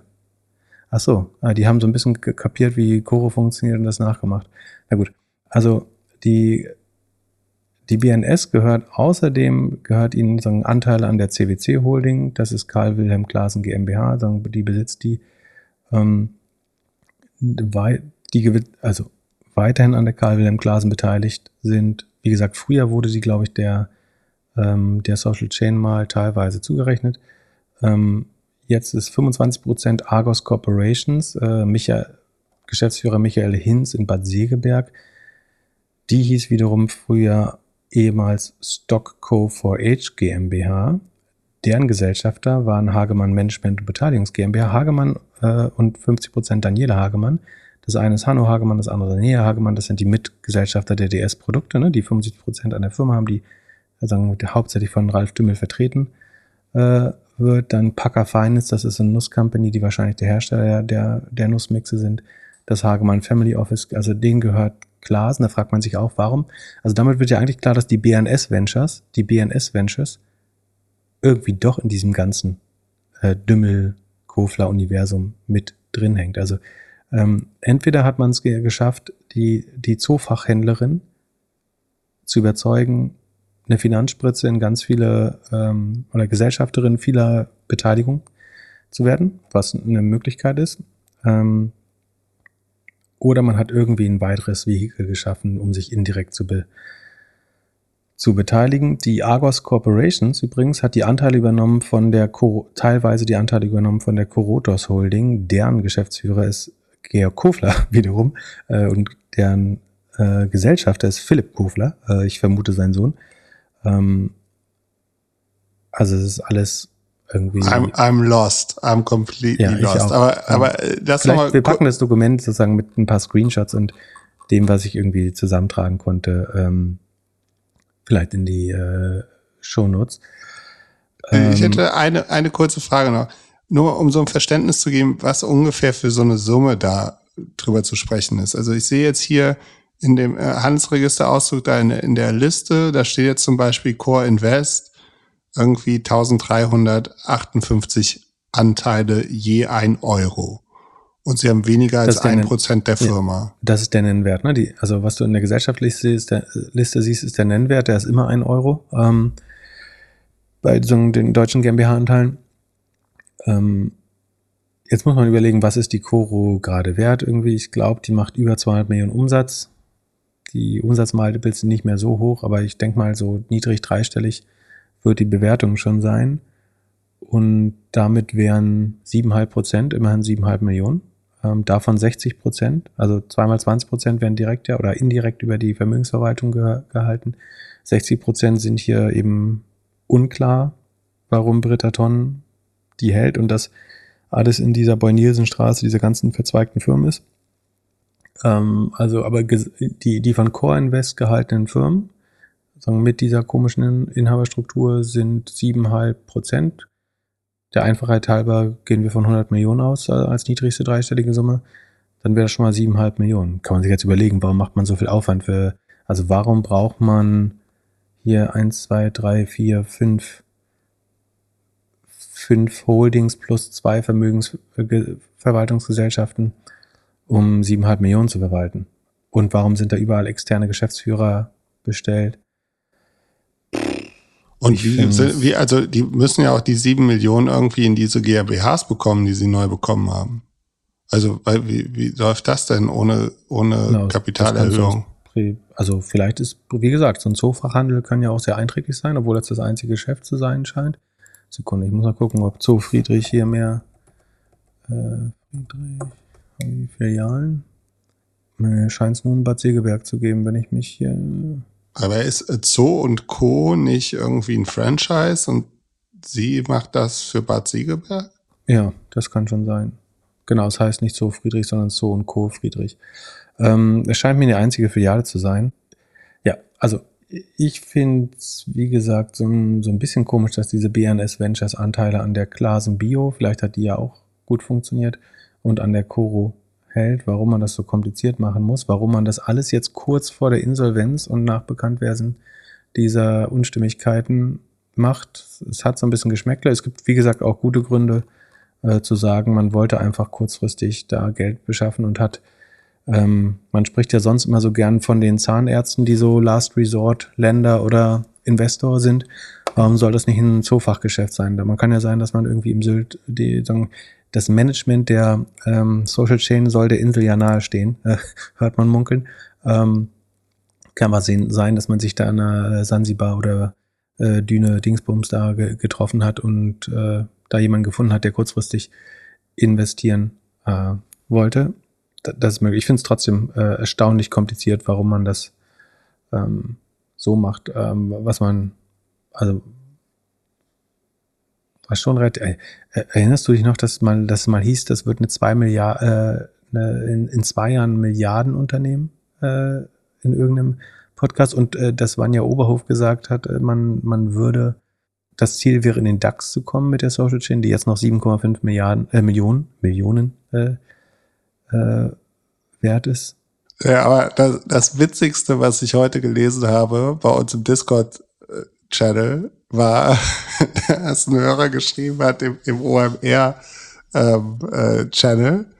Hey, äh, zumindestens wäre es eine geile Aktion, wenn ihr jetzt einfach re-release Dimmel und Köf äh, Kofler vom 14. November 2021, oh, da, die OMR-Podcast als, als OMR, OMR Classic. Genau. Mit den beiden Löwen. also ich habe übrigens, äh, ich, also eigentlich haben wir gesagt, was auf Twitch äh, ist, bleibt auf Twitch, aber möchte noch mal erinnern, es gab mal eine Wette auf einer Weihnachtsfeier mit äh, ja, äh, aus gut unterrichteten Kreisen, äh, wo ich sagen konkludent äh, die Gegenseite der Wette äh, genommen habe. Ja, da kann ähm, sich keiner dran erinnern, aber die, man kann sich, man kann sich schon. den also, Ohr. Wenn ich mich daran erinnern kann, ich war mit, mit Sicherheit, äh, ich, ich, ich erinnere mich an den Zustand, äh, meinen Zustand dieser Weihnachtsfeier, und wenn ich mich daran erinnern kann, sagen, dann äh, würde ich sagen, muss ich jeder andere auch. Also was ja auch traurig ist, ist, dass im Nachhinein Frank Thelen und Judith Williams wirklich wie die seriösesten Löwen in dieser ganzen äh, Runde da, ich meine, Vural Jöger, Ö, nee, Vural Öger war zwei Jahre später privatinsolvent, glaube ich. Wie gesagt, ähm, bei Jochen, Schweiz, bei Jochen Schweizer weiß man auch nicht so ganz genau, was da abgelaufen ist. Der, äh, der auf der OMR so ein bisschen rumgeheult. Der war, ähm, das ist ein ganz spannender Fall, weil du auf Insolvenz angesprochen hast, ohne jetzt noch zu weit abzudriften, aber ganz kurz.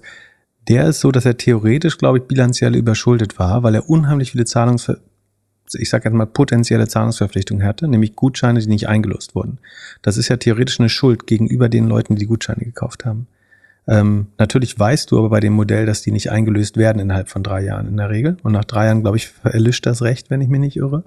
Ähm, das heißt, er war eigentlich immer überschuldet und trotzdem aber eigentlich nicht liquiditätsgefährdet. Äh, äh, ganz spannender Fall aus insolvenzrechtlicher Sicht. Äh, nach meiner, also ich wäre an seiner Stelle auch nicht zum, zum Richter gegangen, um das ganz klar zu sagen. Ich glaube, wenn du weißt, dass, also wenn du historische Daten hast, dass irgendwie 20 Prozent der Gutscheine nicht eingelöst werden, dann musst du jetzt auch nicht davon ausgehen, dass die alle morgen kommen und die abholen. Aber ähm, ist ein ganz spannender Fall. Ähm, zwei, zwei Sachen. Also ich möchte einmal das wunderschöne Zitat, was ich bei Gründerszene gefunden habe, sagen von, von Georg Kofler. Geld verdirbt nicht den Charakter, sondern legt ihn offen. Ähm, das finde ich einfach wunderschön in der, in der jetzigen Zeit. Und dann, also was ich auch krass finde, dass ja sagen, nach diesen Ungereimtheiten gab es ja immer noch Medien, ich sage jetzt mal einfach nur Medien, die gesagt haben, das kann schon mal passieren und das oder sagen, weil die Marktlage jetzt ungünstig gedreht ist und ein Investor abgesprungen ist, wird die Firma insolvent. Das finde ich einfach wird der Realität hier nicht gerecht. Also es hat hier so ein Vorstand, Aufsichtsrat, Wirtschaftsprüfer kollektiv versagt, meiner Meinung nach. Das dann auf Marktlage und die, diese letzte Runde zu schieben, finde ich keine realistische Darstellung von, von dem, äh, was, was da ähm, passiert ist. Ähm, also eine Spanne noch, äh, du, du hast mich heute darauf hingewiesen, dass es noch eine, es gab noch einen großen, sagen wir, so wie die, sagen wir, die letzte Ardennen-Offensive oder wie war das in Deutschland, äh, als man nochmal versucht hat, Gas zu geben. Die Firma sollte ja noch in Tomorrow Now umgewandelt werden. Ähm, erinnerst du dich? Nee, ich habe es nur auf der Webseite gesehen, als ich auf der Social Chain war, dass die jetzt irgendwie Tomorrow Now heißt. Genau, es gab eine Pressemitteilung, glaube ich, dass man als Tomorrow Now neu durchstarten, äh, durchstarten wollte. Rat mal, wem die Tomorrow Now äh, Marke gehört. Hint, äh, es ist nicht die Social Chain AG. Äh, vielleicht irgendeiner Firma auf Sylt? Äh, das nicht, aber der DS Produkt, äh, DS Holding oder jetzt muss ich wieder nachgucken. Äh, nee, der DS Produkte GmbH. Da muss man sich auch fragen, warum soll diese Firma, soll die Social Chain äh, Tomorrow Now umbenannt werden und Ralf Dümmels Firma oder die von Hanno Hagemann und Ralf Dümmel hat komischerweise äh, die, die Rechte daran. Ähm, es, ich, Sind die Rechte noch, denn neu oder ist das so, vielleicht hatten sie die Marke einfach noch von früher? Äh, das kann auch sein, aber dann. Nee. Es wäre üble Spekulation, aber es wäre auch ein Mittel, Geld noch aus der Firma zu ziehen, indem man die Marke verkauft. Aber das äh, glaube ich nicht. Also die Marke wurde erst am 28. Februar 23 angemeldet. Ich glaube nicht, äh, dass man das so gemacht hat. Ähm, ich glaube eher, dass äh, es, es ist wohl durchge... Also Ralf Dümmel soll sich, äh, oder Georg Kofler und Ralf Dümmel sollen sich bis zuletzt dafür eingesetzt haben, tatsächlich munkelt man, ähm, so Marktgeflüster, wirklich Investoren zu finden, um die Situation abzuwenden. Äh, ich glaube, was logisch ist. Ähm, angeblich, ich glaube, bei Handelsblatt oder Manager Magazin habe ich auch gelesen, dass ähm, Ralf Dümmel durchaus aber auch versucht haben soll, schon sozusagen Teile der Unternehmen äh, zu retten und in irgendwie Eigenregie weiter zu führen. Ähm, Ralf Dümmel hat, den, den ich übrigens für den Integeren der beiden Personen halte, hat auf Instagram geschrieben, zum Unternehmertum gehört es dazu, dass es nicht nur positive Nachrichten gibt. Gemeinsam mit den Mitarbeiterinnen und Gesellschafterinnen der DS-Gruppe bin ich 2021 ein großes Vorhaben angegangen. Der Zusammenschluss mit der Social Chain AG war einerseits eine große Chance, die auf den stationären Handel fixierte DS-Gruppe in die Social Commerce-Welt zu überführen. Andererseits brachte der Zusammenschluss auch die Herausforderung mit sich, ein über 50 Jahre gewachsenes hanseatisches Familienunternehmen in die Unternehmenskultur eines börsennotierten Digitalunternehmens zu integrieren. Ich behaupte, das war nicht das Problem, aber das hat er jetzt so gesagt, die Social Chain AG muss Insolvenz anmelden und ich muss rückblickend anerkennen, dass die damalige Entscheidung nicht nur für mich persönlich, sondern vor allem für die vielen Aktionärinnen und Mitarbeiterinnen, die meine, Begeist die meine Begeisterung geteilt haben, große Belastung zur Folge hatte, denn ich habe so sehr daran geglaubt, dass der Zusammenschluss einen großen Mehrwert für alle bringt. Diese Verantwortung belastet mich sehr. Eine wichtige Botschaft ist, dass sich die Insolvenz der Social AG nicht auf die Geschäftstätigkeit der DS-Gruppe auswirkt. Ihre Finanzierung ist vertraglich von der Muttergesellschaft abgeschottet. Sie wird ihre Geschäftstätigkeit unter meiner Geschäftsführung wie gewohnt fortsetzen. Ähm, also glaube ich ein relativ reflektiertes Statement, würde ich schon sagen, aber auch äh, es wird klar für, für DS-Produkte, vielleicht für Ralf Dümmel, vielleicht für Hanno Hagemann geht's weiter. Muss man jetzt schauen, wie sich da die äh, Unternehmensstruktur äh, fortentwickelt. Erster Kommentar äh, übrigens unter dem Post. Äh, vielen Dank für nichts. Meine Investition ist komplett weg. Monat für Monat habe ich gehofft, dass die Wende kommt. Was bekommen ist, was gekommen ist, ist da dieses Statement. Sorry, ist ein Armutszeugnis, sagt Erhan aus Frankfurt. Naja. Ähm, mein Learning ist, auf jeden Fall bei Höhle der Löwen sind die Frauen die besseren Unternehmerinnen. Äh, das heißt Dagmar Wörl und Judith Williams und ähm, Jana Ernsthaler. Ja. Achso, und eine Sache, letzte Sache, die ich noch gefunden habe, äh, ist sagen, bei der Recherche. Ähm, der Geschäftsführer der, der ehemals Lumaland, dann auch Social Chain, war ja Vanja Oberhof. Ähm, dann auch da eine gewisse Syltnähe, habe ich mir sagen lassen. Äh, der interessanterweise bei keinem dieser Firmengeflechte wirklich auftaucht. Aber was mir im Nachhinein aufgefallen ist, ist, dass der ja, wir haben uns ja letztes Mal gewundert, warum der gesamte Aufsichtsrat der Social Chain AG, der damals aus, ich glaube, Kofler, Henrike Lustig von Bridgemaker und einer dritten Person, ich glaube, die jetzt bei der Realbank war, weiß nicht, müssen wir an die, da muss man die letzte Folge nachhören, ähm, bestand. Ähm, und an der Bridgemaker GmbH, wo die Henrike Lustig, die Aufsichtsrätin äh, von Social Chain Geschäftsführerin ist, äh, die ist ja sozusagen auch aus Vanja Oberhof. Sagen, da war er ja Mitgründer dieser Bridgemaker. Das heißt, auch da, also diese, dieses ganze Firmenkonstrukt strotzt nur so für irgendwelchen Related Party äh, Problemen, würde ich sagen. Also und auch das äh, Public Portfolio von der WOW Group, das ist die Holding von Banja Oberhof, da finden sich auch sagen, die schönsten Public Listed Companies drin, unter anderem Symbiotic, diese ähm, komische Cannabis-Bude. Äh, da habe ich überlegt, die shorte ich direkt, dann habe ich gesehen, wie sie schon gelaufen ist. Da ist, glaube ich, auch schon zu spät. Die ist, glaube ich, auch nur noch 17 Millionen wert oder so. Ähm, und äh, unter anderem auch die Datei. Und andersrum war Christian Angermeier, glaube ich, auch an der Social Chain äh, beteiligt, äh, hat man gesehen. Also der deutsche, deutsche Finanzadel ist unter sich würde ich sagen. Und um vorzugreifen auf ein Thema, auf das wir später kommen. Wir, wir reden ja oft über Aktienkultur und sagen, dass wir keine vernünftigen Rentenkonstrukte bekommen, dass Politiker immer noch sagen, irgendwie Aktien sind gefährlich oder so. Und daran sind definitiv gierige Anleger und teilweise ungebildete, was Finanzfragen angeht, ungebildete Politiker schuld, aber es sind auch Leute schuld, die solche Firmen zu gut äh, verkaufen, wie auch immer man da jetzt vermuten wird. Ähm, vorsichtig formuliert, zu gut verkaufen. Ähm, und ich glaube, das ist ein Teil, ein Pro Teil des Problems, dass hier wieder Leute, so wie bei Wirecard, einen Großteil ihres Vermögens äh, verlieren. Ähm, das ist eben nicht nur die Gier der Anleger, das ist nicht nur die ähm, sagen, mangelnde Finanzbildung von äh, irgendwie SPD-Politikern und anderen, sondern äh, und auch Grünen, sondern das ist ähm, eben auch immer wieder Akteure, die überschwänglich ihre eigenen Firmen promoten und dann überraschenderweise kalt erwischt werden und von heute auf morgen äh, scheinbar insolvent werden. So, der arme Jan muss ja das ganze Zeug hier noch zusammenschneiden. Damit es ein bisschen ähm, kürzer wird, ja. Genau, und äh, so, ist jetzt kurz nach Mitternacht. Was machen wir noch heute? ja, Pip, äh, bist du für oder gegen die Riester-Rente? Äh, ich bin 100% gegen die Riester-Rente. Also, ähm, ich hatte diese Woche auf, äh, finde ich das jetzt so schnell, ähm, LinkedIn. Auf, auf LinkedIn gepostet. Also es gibt ein, ja, man muss schon sagen, Vorstoß äh, von der FDP und ich möchte das prinzipiell auch erstmal, also den Vorstoß loben und habe das auch schon auf LinkedIn gemacht und ich stehe ja nicht im Verdacht, die FDP über Gebühr zu loben, aber also es gibt einen äh, neuen Vorstoß, ähm, initiiert von Florian, Dr. Florian Tonka, den wir mal auf Clubhouse ähm, interviewt haben, aus dem Bundesministerium, der ist äh, Staatssekretär im Bundesministerium für Finanzen, also unter Christian Lindner. Und da versucht man nochmal das Thema Rente anzugehen. Ne? Wir wissen, wir sind überalternde Gesellschaft, Umlagefinanzierung, also dass die Leute das rausbekommen, was andere einzahlen und der, das funktioniert eh schon nicht, deswegen muss der Staat draufzahlen, jetzt schon. Und diese Lücke wird immer größer werden. Das heißt, wir haben ein Riesenproblem demografisch, äh, durch die demografische Lücke äh, im Rentensystem.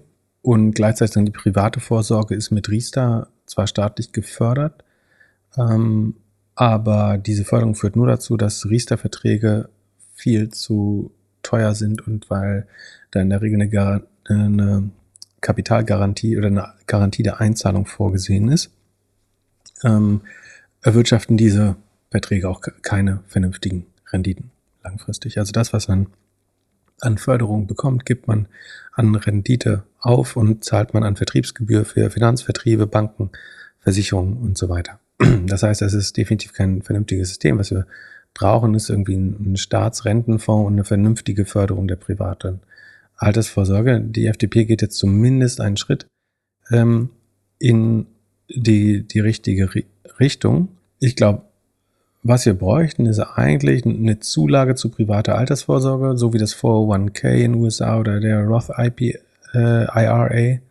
Ähm, das heißt, wenn ich einzahle, also ich habe irgendwie ein separates Depot, da kann ich einzahlen und wenn ich eine gewisse Haltedauer habe oder nach einer gewissen Zeit oder erst bei Rentenbeginn da Dinge entnehme und ich kann im Depot umschiften, aber ich kann kein Kapital rausnehmen, ähm, dann bekomme ich irgendeinen Teil der Gewinne. Ich würde sagen, vielleicht gecapped bei einer Million, zwei Millionen plus Inflationsausgleich über die, die Jahre. So, ich glaube nicht. Also die Gefahr ist, wo man, glaube ich, aufpassen muss. Es gab ja diesen Trick, wo Peter Thiel quasi sich Shares für 0,0001 Prozent, äh, ein Cent in seine Altersvorsorge gelegt hat und damit irgendwie fünf Milliarden steuerfrei bekommen hat. Ähm, das heißt, ich glaube, es muss eine Obergrenze für die Steuerfreiheit geben, aber Leute zu motivieren, quasi bis zu einer gewissen Obergrenze ich glaube, eine Million, vielleicht zwei Millionen und das wiederum sagen inflationsbereinigt äh, über die Zeit. Also was, was heute einer Million entsprechen würde in Zukunft, vielleicht sind es dann in 40 Jahren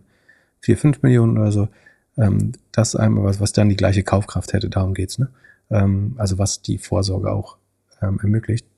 Das steuerfrei zu bewerkstelligen, wäre, glaube ich, fair äh, für jedermann und ein guter Anreiz dann muss meiner auch die Riester-Rente eingestellt werden, weil das ist letztlich eine indirekte Subvention an die Versicherungswirtschaft. Ähm, das hilft niemandem äh, vernünftiges, äh, also da zahlt man hohe Managementgebühren, hohe, hohes Aufgeld für Vertriebsgebühren, ähm, zahlt in den ersten Jahren hat man überhaupt keine Rendite, äh, weil man die Vertriebsprovision abzahlt, danach kostet kostet die Garantie des Kapitals eigentlich ein, die, die Rendite, weil der große Vorteil bei einer langfristigen Altersvorsorge ist, dass wenn ich 25 Jahre Zeit habe oder noch mehr, bis das Geld zurückkommt, habe ich einen riesen Vorteil, nämlich die langfristige Perspektive und da kann ich mehr Risiken eingehen und habe eigentlich eine implizite Kapitalgarantie, weil es innerhalb von 25 Jahren fast unmöglich ist, ähm, Minus zu machen, beziehungsweise kann man irgendeine Art von Restschuld oder Restrisikoversicherung machen, die bestimmt günstiger als was wir äh, im, im Moment machen.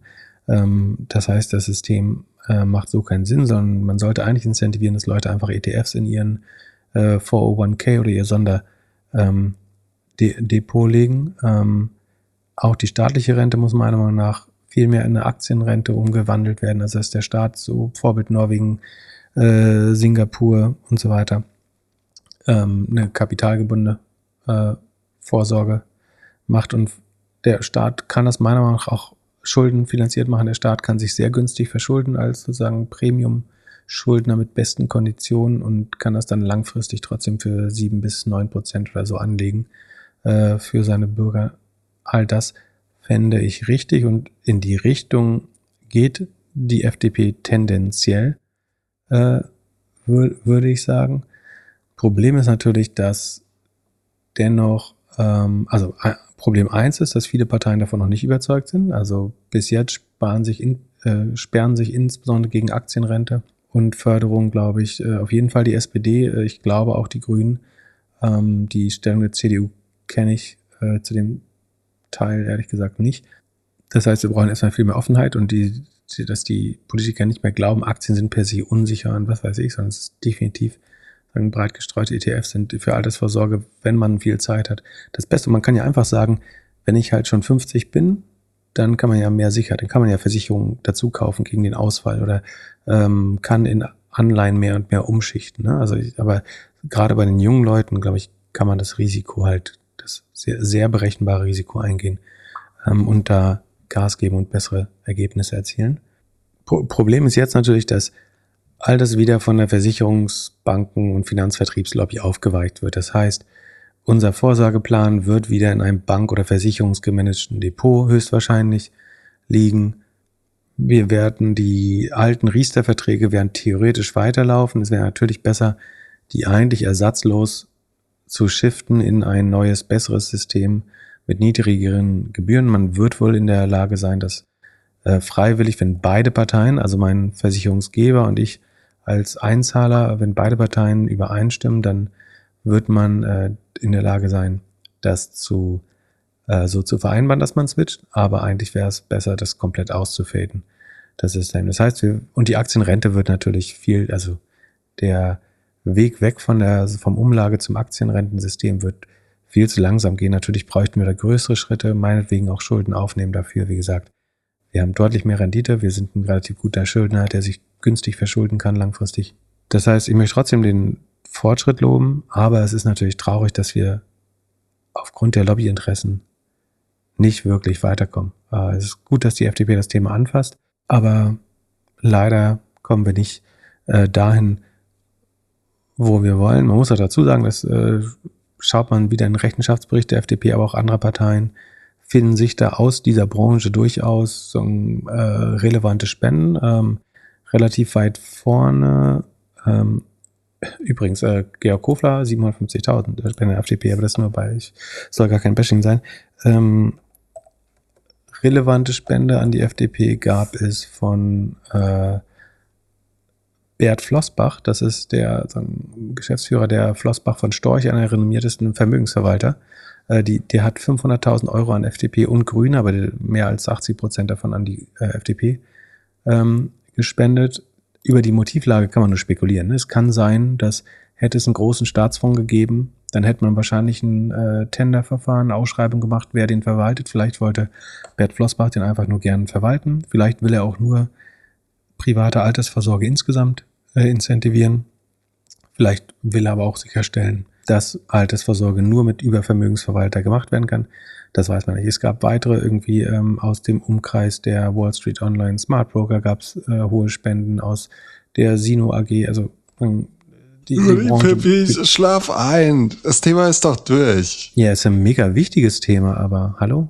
Ja, aber die, also ja, es wird leider nicht besser. Damit hast, damit hast du leider recht, ähm, dass, dass Lobbyinteressen das kaputt machen. Aber ähm, eigentlich wäre schon gut, wenn wir aus diesem Riester-System wegkommen und dafür sorgen, dass jeder einfach mal irgendwas zwischen 50 und 500 Euro im Monat ähm, steuervergünstigt, ähm, vielleicht sogar staatlich bezuschusst, äh, sparen kann. Und dass Leuten auch erzählt wird, entweder gibt's so ein, ähm, wer, wer den ETFs nicht vertraut, obwohl es äh, natürlich richtig wäre, kann man halt einen, Fonds mit einer Staatsgarantie oder so machen, der vielleicht dann eben doch von einem Vermögensverwalter noch mit ein bisschen mehr Ge äh, Kapitalerhalt gemanagt wird oder so. Aber wir müssen schon weg von diesem System. Und wenn ich mal die FDP lobe, darfst du mich ja auch nicht, darfst auch nicht sagen, es ist langweilig. Ja, das aber ist leider relativ fruchtlos, also, aber man kann schon mal sagen, dass das in die richtige Richtung geht. Ähm, und noch schlechter ist definitiv die Einstellung der, der SPD, die da sagt, ähm, Aktien sind Teufelszeug. Und jedes Mal, wenn eine Aktie abstürzt, bestimmt jetzt auch bei der Social Chain, ähm, die dann sagen, deswegen können wir keine Aktienrente haben, weil hier mal eine Firma, die paar irgendwie zig Millionen wert war, ähm, dann äh, das Zeitliche gesegnet hat. Ja, da bin ich bei dir. Aber ich habe verstanden, dich interessiert das nicht. Also machen wir weiter. Du bist nee, ganz heiß auf die Earnings, wie wir dich kennen. So, es ist schon halb eins nach Mitternacht langsam. Äh, ich würde sagen, kurze Transparenzverpflichtung. In der Community haben Leute äh, mich an meinem, an meine Ehre der Transparenz gepackt äh, und gleichzeitig dann eine schwere Verwundung in meinem Herzen ähm, offenbart. Und zwar haben sie festgestellt, dass wir die Hörerzahlen längere Zeit schon nicht mehr, ähm, also ich glaube, es ist entstanden aus einer Diskussion um, ob denn unser Themenmix noch äh, relevant ist oder ob wir nicht ein bisschen mehr Politik auch äh, in die Sendung bringen sollten. Ähm, wie auch immer, dann ging es zu den Hörerzahlen. Und äh, fairerweise sagen, das Update, warum haben wir es nicht mehr gesendet? Also A, ja, die wachsen nicht mehr so schön, wie es mal war. Und andererseits sind sie aber nicht so gut vergleichbar. Das liegt einerseits daran, dass ähm, die Podcast-Hoster äh, ihre Metriken äh, so renoviert haben. Äh, unter anderem Spotify hat immer mal so Anpassungen, die dafür sorgen, dass die Zahlen nicht mehr 100% vergleichbar sind. Das betrifft aber fast alle Podcasts einigermaßen gleichmäßig. Und andererseits ähm, hat sagen, der kogeniale technische Producer dieses Podcasts, äh, Philipp Glückler, äh, einen Hostingwechsel vollzogen, mit, bei dem äh, einige Hörer hops gegangen sind, äh, die ihm aber nicht so wichtig waren. Ähm, und so ist jetzt gekommen, dass wir zwar noch, Sekunde, ich glaube, wir liegen noch. Oh nee, der Juni ist der erste Jahr, der tatsächlich über dem, unter dem Vorjahr, also wir haben vier Prozent Hörer gegenüber dem Vorjahr verloren. Wie gesagt, wenn man jetzt daran glaubt, dass diese Zahl 100 Prozent vergleichbar war. Also wir sind im Moment bei 300, rund 330.000 Hörern, äh, Downloads im Monat. Bei acht Episoden wären das äh, immer noch über 40.000. Ähm, und wir machen das so wie die Zeitung, würde ich sagen. Das wird ja auch beim Friseur gelesen und äh, da hört die Ehefrau auch mal mit. Das heißt, wir haben trotzdem 50.000 Hörer. Ähm, also, ähm, ja, poste ich das mal irgendwo oder wie soll ich das jetzt machen, damit Leute es nachgucken können? Ja. Oder habe ich das Äh, nicht schon du gepostet? hast äh, auf, auf Discord hast du schon gepostet und einen Text geschrieben. Ach so, genau. Wer, sagen, wer, wer sich da, also genau, Transparenz, äh, da muss man auch investieren. Äh, auf Discords im Channel Feedback und Episodenkritik, glaube ich, ähm, gibt es den Chart ähm, zum Nachschauen. Mein, also es gibt Darf ich dazu auch noch was sagen oder, äh, oder, oder nicht? Ungerne, Nee, immer, oder? gern. Also, we- we- we- wenn man sich den Chart anguckt, ein- eine Sache, ähm, oder es sind, glaube ich, zwei Punkte, die, an die man so ein bisschen ähm, gucken muss. Das eine ist der Januar 2023 und das andere ist der April 2023. Im Januar, diesen, Anfang dieses Jahres, hat unser alter Hoster auf deren Ad-Server geswitcht. Eine Sache, die ich machen wollte, ausprobieren wollte. Dabei sind einige Downloads gezählt worden, die keine Downloads sind. Ich weiß nicht, ob wir die damals schon abgezogen haben bei der Rechnung oder nicht. Ähm, da haben wir auf jeden Fall so ein bisschen rumgerechnet und geschaut. Das war halt so ein Tag, zwei Tage, wo die Server so ein bisschen gearbeitet haben. Und dann haben wir den Wechsel zu dem neuen Hoster haben wir am 5. April gemacht. Und da ist wahrscheinlich auch irgendwo ein paar, also sind ein paar verloren gegangen, weil nicht überall der RSS-Feed war. Es sind ein paar verloren gegangen, weil die erste Folge im April noch auf dem alten Hoster war. Es sind aber auch äh, wahrscheinlich ein paar zu viel gezählt worden, weil die Dinger dann synchronisiert werden und, und rübergezogen werden. Richtig zählen können wir ab Mai wieder. Und der große Unterschied ist zum alten Hoster, dass die Zahlen jetzt anders gezählt werden, beziehungsweise jetzt IAB zertifiziert sind. Und ab Mai fängt jetzt die neue richtige Zählweise für uns Okay, eigentlich das an. heißt, wir sind von Vanity Listen auf True Listen umgestiegen quasi. Und äh, also wie gesagt, die Zahlen sind nicht äh, vergleichbar. Am, äh, am Ende ist auch klar, dass es eine, ich glaube, es gibt schon eine gewisse Podcast-Sättigung, also gar nicht mal Sättigung, sondern eher, dass die Anzahl der, also die Nachfrage, Anzahl der Nutzerinnen und verfügbaren Zeit nicht zwangsläufig steigt und gleichzeitig das Angebot, also sowohl an Podcasts, die entweder ähm, self-sufficient, defizitär oder öffentlich-rechtlich finanziert sind, äh, immer weiter zunimmt. Ähm, das ist natürlich schwer damit zu konkurrieren. Ähm, trotzdem sagen, machen wir das super gern und äh, am Ende geht es auch gar nicht so sehr um die Hörerzahlen, würde ich sagen. Und gleichzeitig Angebote wie TikTok, YouTube, was weiß ich, natürlich auch Zeit fressen. Das heißt, es wird definitiv nicht einfacher und es wird ja nicht so viel öffentlich über Podcast-Statistiken geredet, aber sagen, mein Gefühl ist, dass es anderen Podcasts jetzt auch nicht grundsätzlich anders geht. Ähm, Ja. aber wir werden das zumindest einmal im Quartal sicherlich berichten. Ich habe noch, ähm, du sehnst dich bestimmt noch nach, nach einer kurzen äh, Twitter-Aufheiterung zwischendurch. Oh, was- gibt's Weil da wir- neu? Also von, wir- von, von wir machen ja die drei Stunden heute voll. Äh, äh, Genau, ich äh, ich sage jetzt immer Ex- oder Kelly-Fan, wenn du irgendwas von Twitter bringst. Ja, äh, X ist genau das Richtige. Ähm, rate mal, wem das Patent für die, für die Trademark X äh, bezüglich Social Networking gehört. Äh, Mark Zuckerberg. Hint, ist es nicht Twitter. Äh, sie gehört tatsächlich Meta. Also Facebook Meta owns the trademark for X No for use in Social way. Networking. Aber X soll ja nicht ein Social Network werden, sondern eine Everything App. Es soll ja um Finance, Geld, das, was äh, schon X damals, also die erste Firma von oder eine der ersten Firmen von Elon Musk äh, machen wollte. Es geht um viel mehr. Ähm, vielleicht Zahlungsdienstleistungen. Die Marke X für Finance E-Commerce wiederum besitzt aber Microsoft. Good luck with that. Musk. ähm, das scheint ähnlich durchdacht wie der Rest der Aktion. So. Da, da machen wir Earnings. Wir haben ja gerade über Podcast gesprochen. Ich habe mir den Earnings Call von Spotify angehört. Der hat sich so angehört, als ob alles super läuft.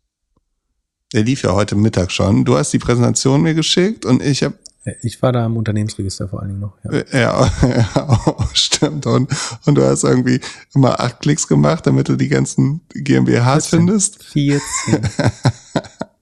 ja, ich habe mir schon Daniel Eck angehört und das hat sich angehört, als ob das super läuft. Also äh, hier, very strong quarter hat er gesagt, Maus super strong, Sub super strong. Äh, ja. Also hm, weiß nicht, Digga. alles super. Und äh, Price Increase, wir haben ja einen Tag vorher announced, dass sie ihre Preise erhöhen werden. Ähm, meinten ja auch, ja, aus der Historie wissen wir, dass das nie so ein, also dass wir da nicht so viele Leute verlieren, dass das eigentlich immer super ist. Also ich war sehr gut äh, gestimmt, als ich da die Tonspur hatte. Ähm, dann ähm, bin ich hier auf äh, ins Internet gegangen, habe kurz, das mache ich jetzt nochmal, Spotify, nicht das, nicht das mit dem H, sondern das mit dem P äh, geguckt und dann sehe ich hier minus 14 Prozent. Wie, was sagt Pip zu den Zahlen? 14 inzwischen, das ist mehr geworden. Ähm, also Preiserhöhung erstmal gut für die, gut für Apple, gut für Google, gut für die Künstler. Äh, gut für die Record-Labels vor allem. Äh, Record-Labels, genau, die Künstler bekommen den kleinsten Teil, aber ähm, also gut für die Musikindustrie, gut für die ähm, Operating Systems drüber und ähm, ein bisschen auch gut für Spotify. Spotify hat seine Umsätze um 11% gesteigert gegenüber dem Vorjahr. Gar nicht so schlecht, aber das ist, äh, wird immer langsamer. Ne? Vor einem Jahr war, war, ist man noch 23% gewachsen. Jetzt ist es nicht mal mehr die Hälfte. Ähm, da, das ist nicht so super. Die Cost of Revenues sind letztlich genauso, fast genauso gewachsen. Das ist ja normal bei dem Modell, weil sie eben diese festgenagelte Rohmarge haben. Die liegt, äh, obwohl so festgenagelt ist sie nicht, weil die fällt auch immer weiter inzwischen nur noch bei 24,1 Prozent. Äh, theoretisch sollten sie ja 30 Prozent behalten der Einnahmen. Dann gehen aber offenbar weitere 6 Prozent Cost of Revenues weg. Das sind die Server und was weiß ich. Die R&D-Ausgaben steigert man weiter um 35 Prozent, obwohl man nur mit 12 Prozent wächst.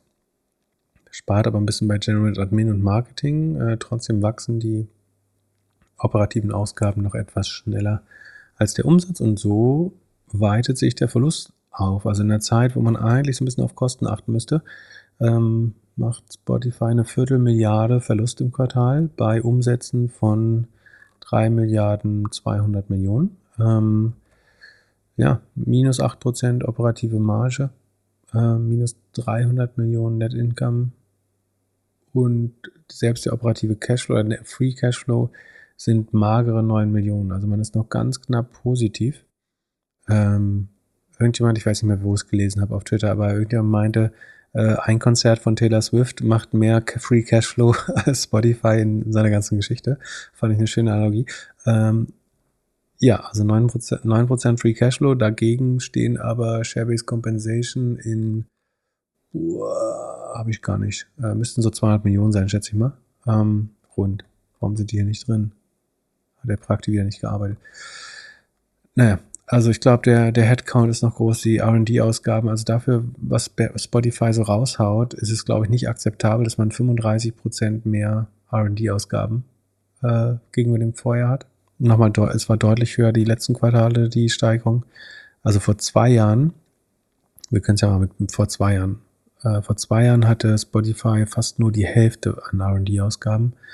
Also man investiert, als würde man wachsen ohne Ende, aber wie gesagt, das Wachstum ist auf eigentlich 11 Prozent runter.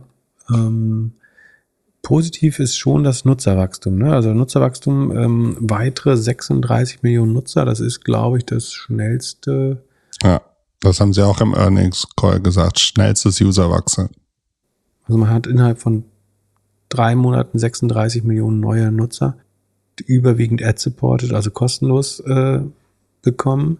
Dadurch sinkt der APU, Average Revenue per User, äh, auch sowohl im Paid als auch im ähm, ad-supported Segment. Aber das ist natürlich gut. Würde der Werbemarkt jetzt wieder anziehen, ich glaube, dann könnte es attraktiv sein, so viele Nutzer zu haben. Also es, man muss man sich mal vor, es mehr als eine halbe Milliarde Nutzer inzwischen auf Spotify.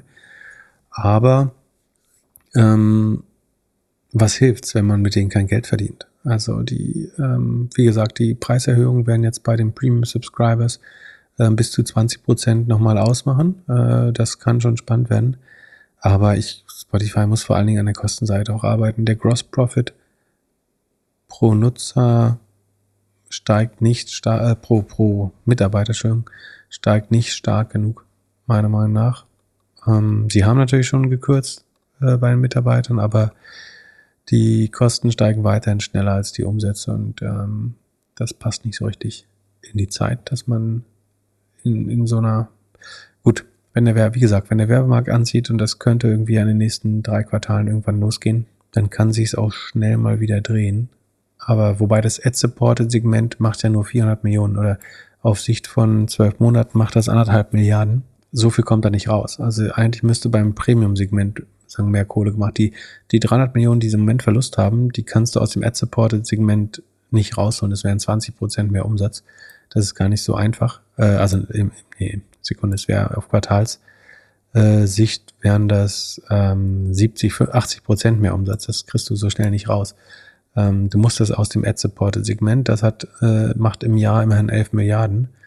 Ähm, da kannst du irgendwie die eine Milliarde Verlust, die sie in den letzten zwölf Monaten gemacht haben, vielleicht rausholen mit einer Preiserhöhung. Aber ich glaube, Spotify muss mal überlegen, was wirklich wichtig ist an dem Produkt, was, was Value generiert, was User sticky macht. Ähm, nicht irgendwelche Exclusive Podcasts bezahlen. Also machen sie ja immer weniger. Ja, ja. Also wir haben ja auch im, im Call haben sie gesagt, dass sie bei Podcasts halt sehr viel sparen und gespart haben. Und das glaube ich. Ja, aber die Cost of Revenues gehen immer weiter hoch und äh, Market, weiß nicht, ob sie es unter Marketing verbuchen, was weiß ich, das geht gegen, ja gut, es bleibt relativ konstant, aber du siehst es halt, also der, der Verlust weitet sich aus. Es, ob, obwohl sie 11% mehr Umsatz machen, machen sie mehr Verlust. Ähm, was einfach daran liegt, dass sie 13% mehr äh, Kosten haben. Und weiß nicht, aber wie, wie lange man noch so weitermachen will. Also Cash verliert die Company noch nicht, wobei das eben auch nicht äh, safe ist, dass das weiter so der Fall ist. Ähm, aber wenn man die Verwässerung äh, hinzuzählt, äh, sagen durch Share-Based Compensation, dann ist man Shares habe ich ja auch nicht drin, ne? Komisch. Naja. Aber dann ähm, ver verliert man sozusagen inklusive Share-Based Compensation auf jeden Fall äh, Equity. Und ich glaube schon, dass da noch einen Richtungswechsel so ein bisschen braucht. Und du, du siehst ja an der Reaktion der Märkte, also wie gesagt, sie haben Nutzer 27,3 Prozent gegenüber dem Vorjahr gewonnen. Das ist, das ist wirklich eine gute Zahl. Aber finanziell, Bottomline, passt es halt trotzdem nicht. Und dann bringen die, also entweder brauchst du wirklich einen riesen Ad-Market-Boom, aber haben wir gerade vorgerechnet, warum das eigentlich nicht reichen kann. Ähm, von daher aber könnte, verstehe ich, dass der Markt da nicht happy mit ist. Könnte in Q4 nicht jetzt der ist richtig umschwingen, wenn, wenn alle User mehr zahlen?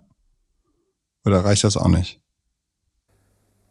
Ja, wenn sie jedem zwei, zwei Dollar mehr äh, aufgebrockt bekommen, hilft das natürlich schon sehr. Das wären äh, ja zwei Milliarden. Wenn, also wenn sie es komplett durchsetzen können, wären das äh, zwei Milliarden mehr. Das hilft schon sehr. Aber bin ich mal gespannt, ob das so klappt. Und die, die großen Verdiener von Spotify sind ja diese drei Labels, Universal, Warner und Sony. Könnten, Hier, glaube ich, ja. könnten die nicht gemeinsam Spotify übernehmen? Ähm, ich glaube, dafür ist Spotify ähm, ja äh, zusammen auf jeden Fall, ja. Aber es wäre ein, äh, ein Kartell dann. Also Spotify ist immer noch ähm, so ah, nur noch 27 Milliarden. Was ist Warner wert? Warner ist 15, fast 16, Universal 40. Aber hey, ein Ver Vertriebskanal, wo du 70 Prozent behältst, ist eigentlich ein ganz guter Deal. Also du, du bekommst, du bekommst nicht kostenlose, aber du bekommst günstige Dis Distributionen und gibst nur 30 Prozent ab. Das ist so, so günstig musst du deine Audience erstmal erreichen. Ich halte das für einen effizienten. Also, naja, fairerweise, du bezahlst 30 Prozent an Spotify und dann noch an Google, Apple. Ähm, dann bist du erst beim Endkunden. Aber ich kann mir vorstellen, dass das die, die Labels tun immer so gescholten, als wäre das System so furchtbar ungerecht. Aber ich glaube, die Musikindustrie ist das erste Mal wieder über den äh, All-Time-Highs bei den Umsätzen. Und so schlecht funktioniert Streaming ja nicht, außer für die Künstler selber vielleicht und für Spotify, offensichtlich. Ja. Ich glaube, den Labels geht's gar nicht so schlecht. Nee, die Labels verdienen besser als vorher. Ja, guck mal, das, hier. Äh, hat man ja gesehen. Äh, Warner Music macht 7,3% Profitmarge. Das ist, äh, also wie gesagt, Spotify ist negativ. Ähm, und jetzt müssen wir noch gucken.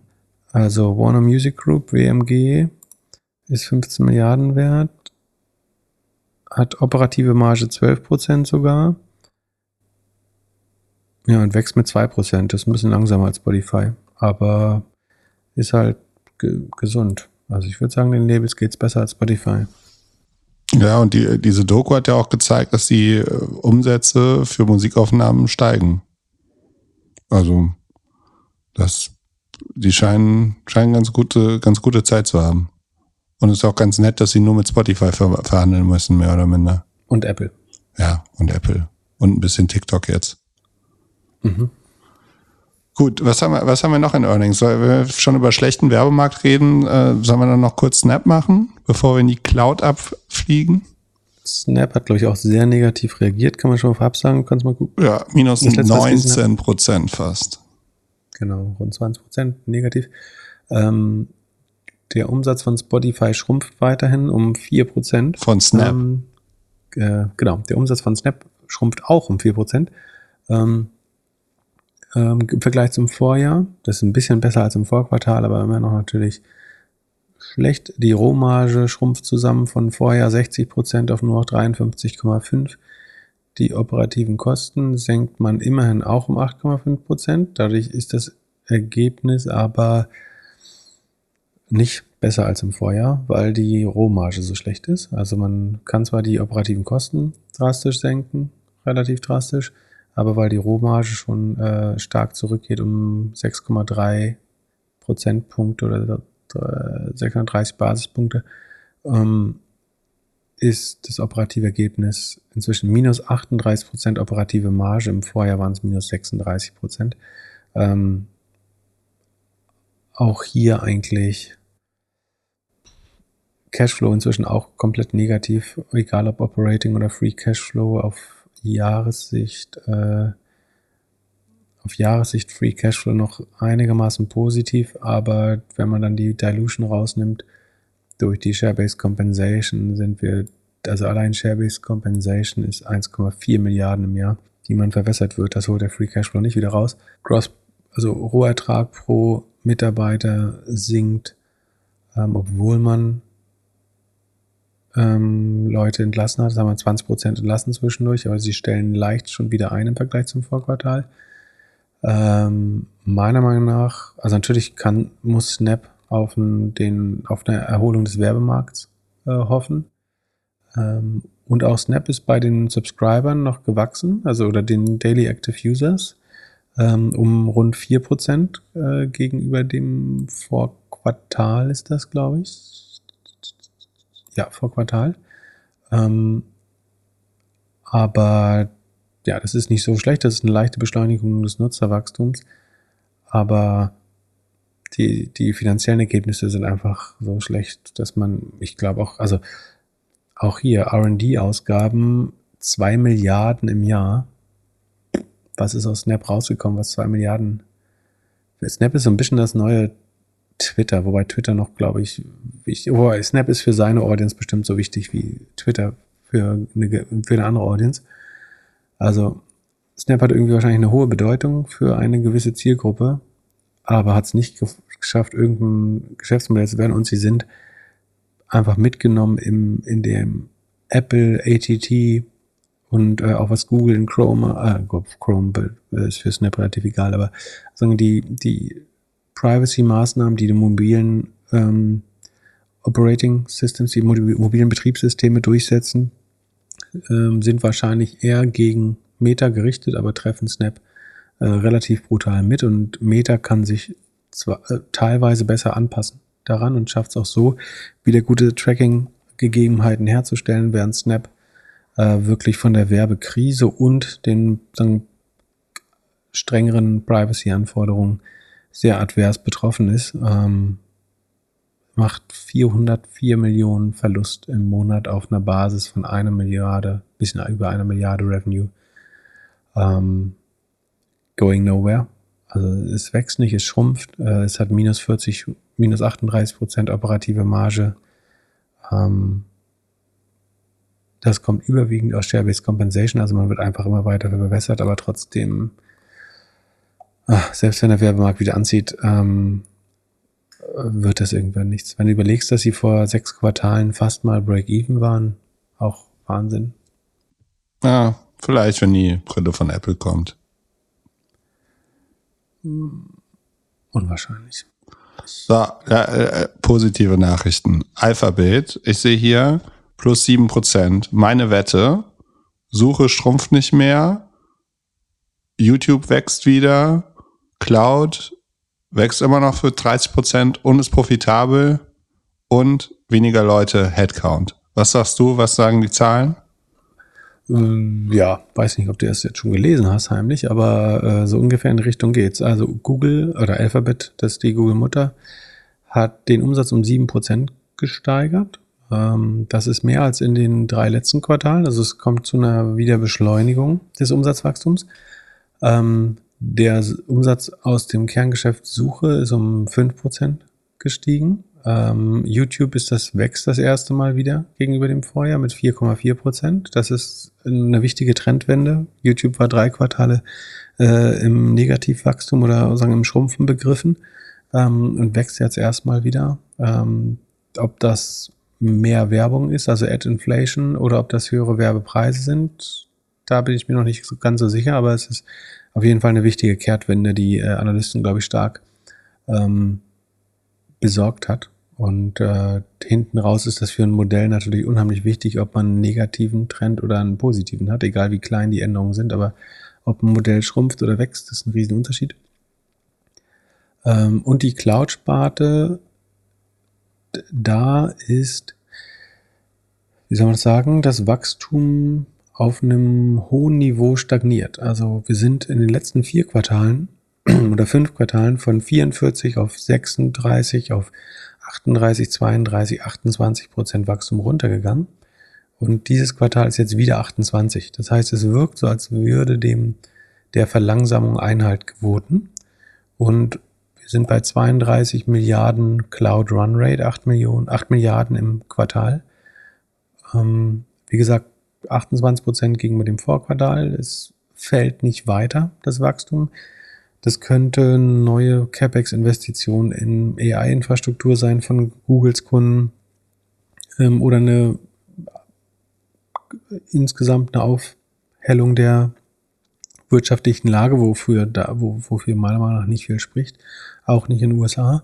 Aber so oder so ähm, ist das, glaube ich, also positiv, relativ klar Suchgeschäft beschleunigt sich wieder. YouTube Trendumkehr, Cloud auf 28% Wachstum jetzt erstmal stabilisiert ähm, und fällt nicht weiter die Wachstumsrate. Das ist super wichtig. Gleichzeitig wachsen die Cost of Revenues äh, nur 6% und damit ein bisschen langsamer. Ähm, der Rohertrag verbessert sich, die Gross Margin steigt wieder erstmals äh, ganz leicht. Die operativen Kosten steigen nur mit 3,6 Prozent. Deswegen verbessert das Ergebnis von 27,9 Prozent operativ auf 29,3 Prozent Marge, was schon recht gut ist. Aber da Google fast 75 Millionen Umsatz macht, entsprechen 29,3 Prozent operative Marge fast 22 Milliarden ähm, an operativen Gewinn. Der Free, der Operating Cashflow ist sogar 28,66 Milliarden. Also stark vereinfacht gesagt, Googles Mutter Alphabet generiert in diesem Quartal so viel operativen Cashflow, wie Snapchat wert ist als ganze Firma. Also je, jedes Quartal könnte sich Google ein Snapchat kaufen vom operativen äh, Cashflow, also äh, nicht nur Gewinn, sondern wirklich Cash-Generation. Ähm, ansonsten verbessern sich die Ergebnisse ähm, von Other Bets, äh, sagen die, die spekulativen Wetten von, von Google. Die Cloud-Sparte ist so wie im Vorquartal, diesem Vorquartal Break-Even gegangen, macht jetzt schon fünf Prozent operative Marge, wirft 400 Millionen ab im äh, zweiten Quartal, wird sicher jetzt über die Zeit Richtung 20, 30 Prozent operative Marge gehen. Das wird aber noch ein paar Jahre dauern. Gute Ergebnisse. Wundert mich nicht, dass es hochgeht. 6, 7 Prozent Anstieg für Google ist natürlich äh, auf der Höhe unheimlich viel. Ne? Das sind ja, was sind das, 140 Millionen an, was ist Google wert? Sekunde. Ja, 1,5 Trillion. Ähm, das heißt, ein Anstieg von 6,4 Prozent sind 100 Milliarden. Äh, sind sie mir einfach. Ne? Also 7 Prozent klingt nicht so viel, aber das sind einfach mal 100 Milliarden oder vier Snapchats, die sie heute hinzugewonnen haben. Ähm, aber mit super Zahlen. Äh, große Trendumkehr. Muss ich gleich noch optimistischen Google LinkedIn-Post zuschreiben. Und wie geht's deiner Lieblingsaktie? Microsoft. Ähm, Microsoft. Deren Umsatz, also die äh, Zahlen findet ihr alle unter doppelgänger.io slash sheet. Microsofts Umsatz wächst um 8,3 Prozent. Auch hier wieder Beschleunigung. Das war äh, vor zwei Quartalen mal auf 2 Prozent Umsatzwachstum runter, dann 7 Prozent, jetzt 8,3 Prozent, also leichte Beschleunigung ähm, des Gesamtumsatzes. Das Pro der Produktumsatz, also Verkauf von Hardware und Boxed Software, der geht um 6,1 Prozent runter.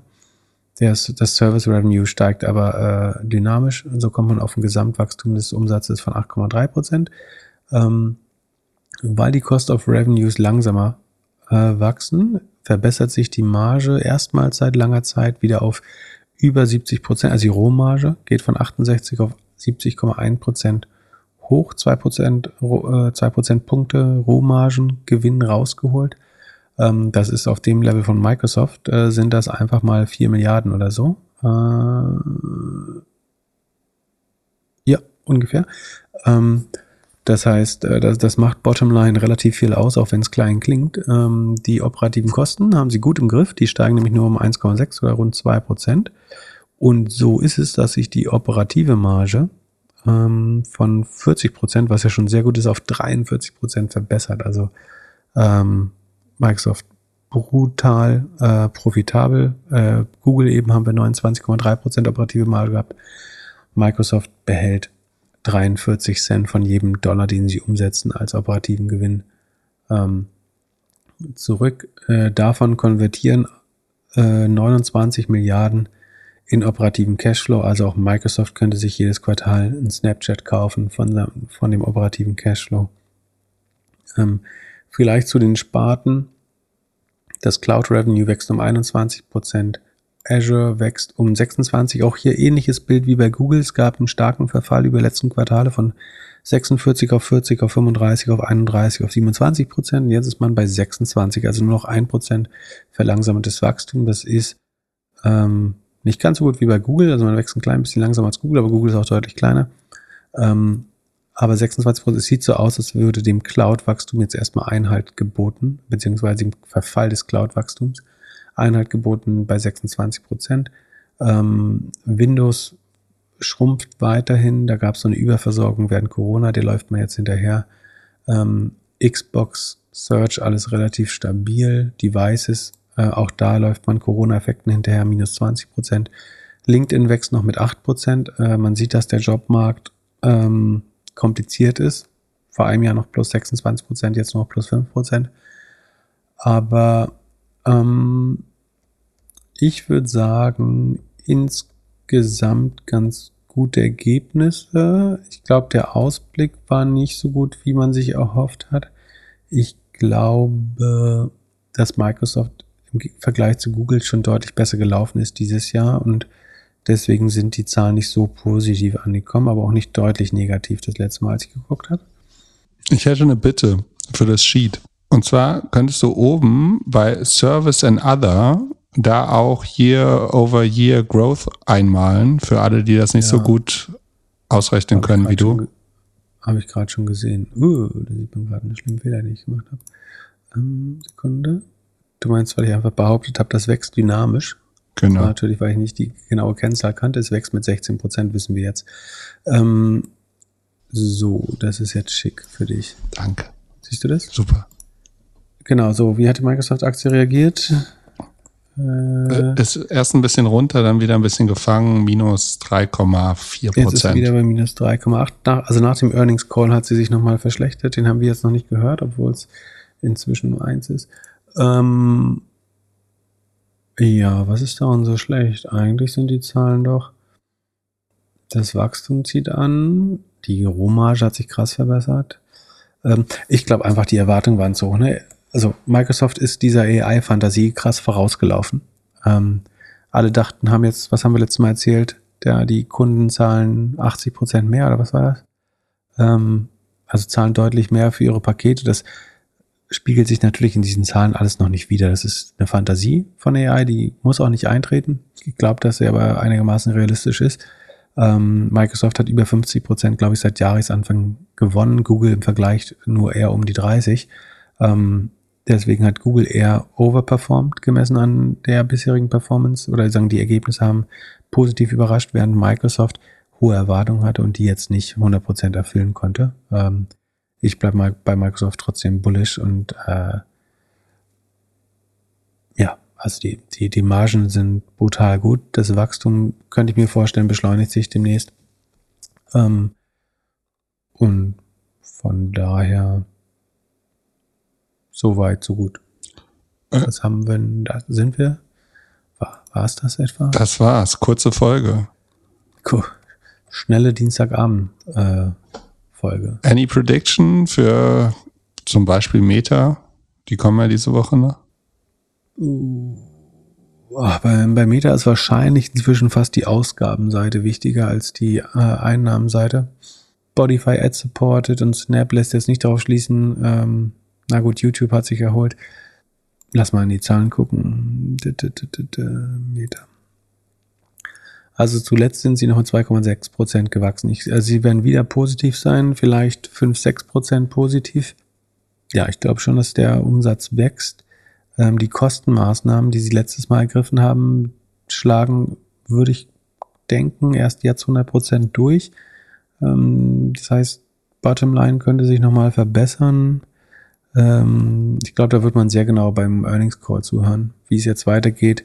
Ähm, gibt Meta Geld aus? Ja, nein. Ähm, ihre AI-Strategie ist sehr kapitaleffizient mit dem, sagen, in Anführungsstrichen Open Source Modell.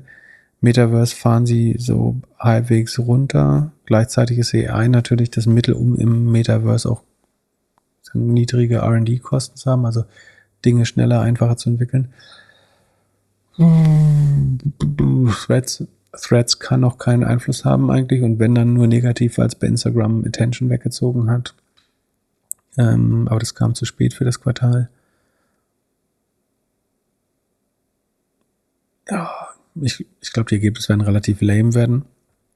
Ähm, die Frage ist, was im Earnings Call gesagt wird, ob die äh, ähm, Mark Zuckerberg jetzt eine konsistente Strategie verkaufen kann oder ob er wieder wankelmütig. Also Fehler wäre, er sagt zu oft Metaverse. Gut war, sagt, gut wäre, ähm, er sagt, wie er, wie er mit dem gesamten Ökosystem der Welt mit äh, bei, beim Thema AI äh, zusammenarbeitet und wie, warum er das für den besseren Approach hält, ähm, um mit den Großen zu konkurrieren. Plus, er wird sicherlich ein bisschen die, die Jetzt kennt man schon die aktuelleren Zahlen von Threads, aber er wird trotzdem wahrscheinlich sagen, wie viel, wie viel Nutzer dabei geblieben sind und was für ein großer Erfolg das schon mal war, der erfolgreichste Produktlaunch, bla bla bla bla bla. Ähm, wird das Wort Cage Fight im Earnings Call erwähnt werden? Nein, nein, der ist ja nicht doof. Äh. Ich freue mich schon auf die nächste Aufnahme. Habt einen schönen Mittwoch. Ich freue mich Bis auf mein. Bett. Peace. Ciao, ciao.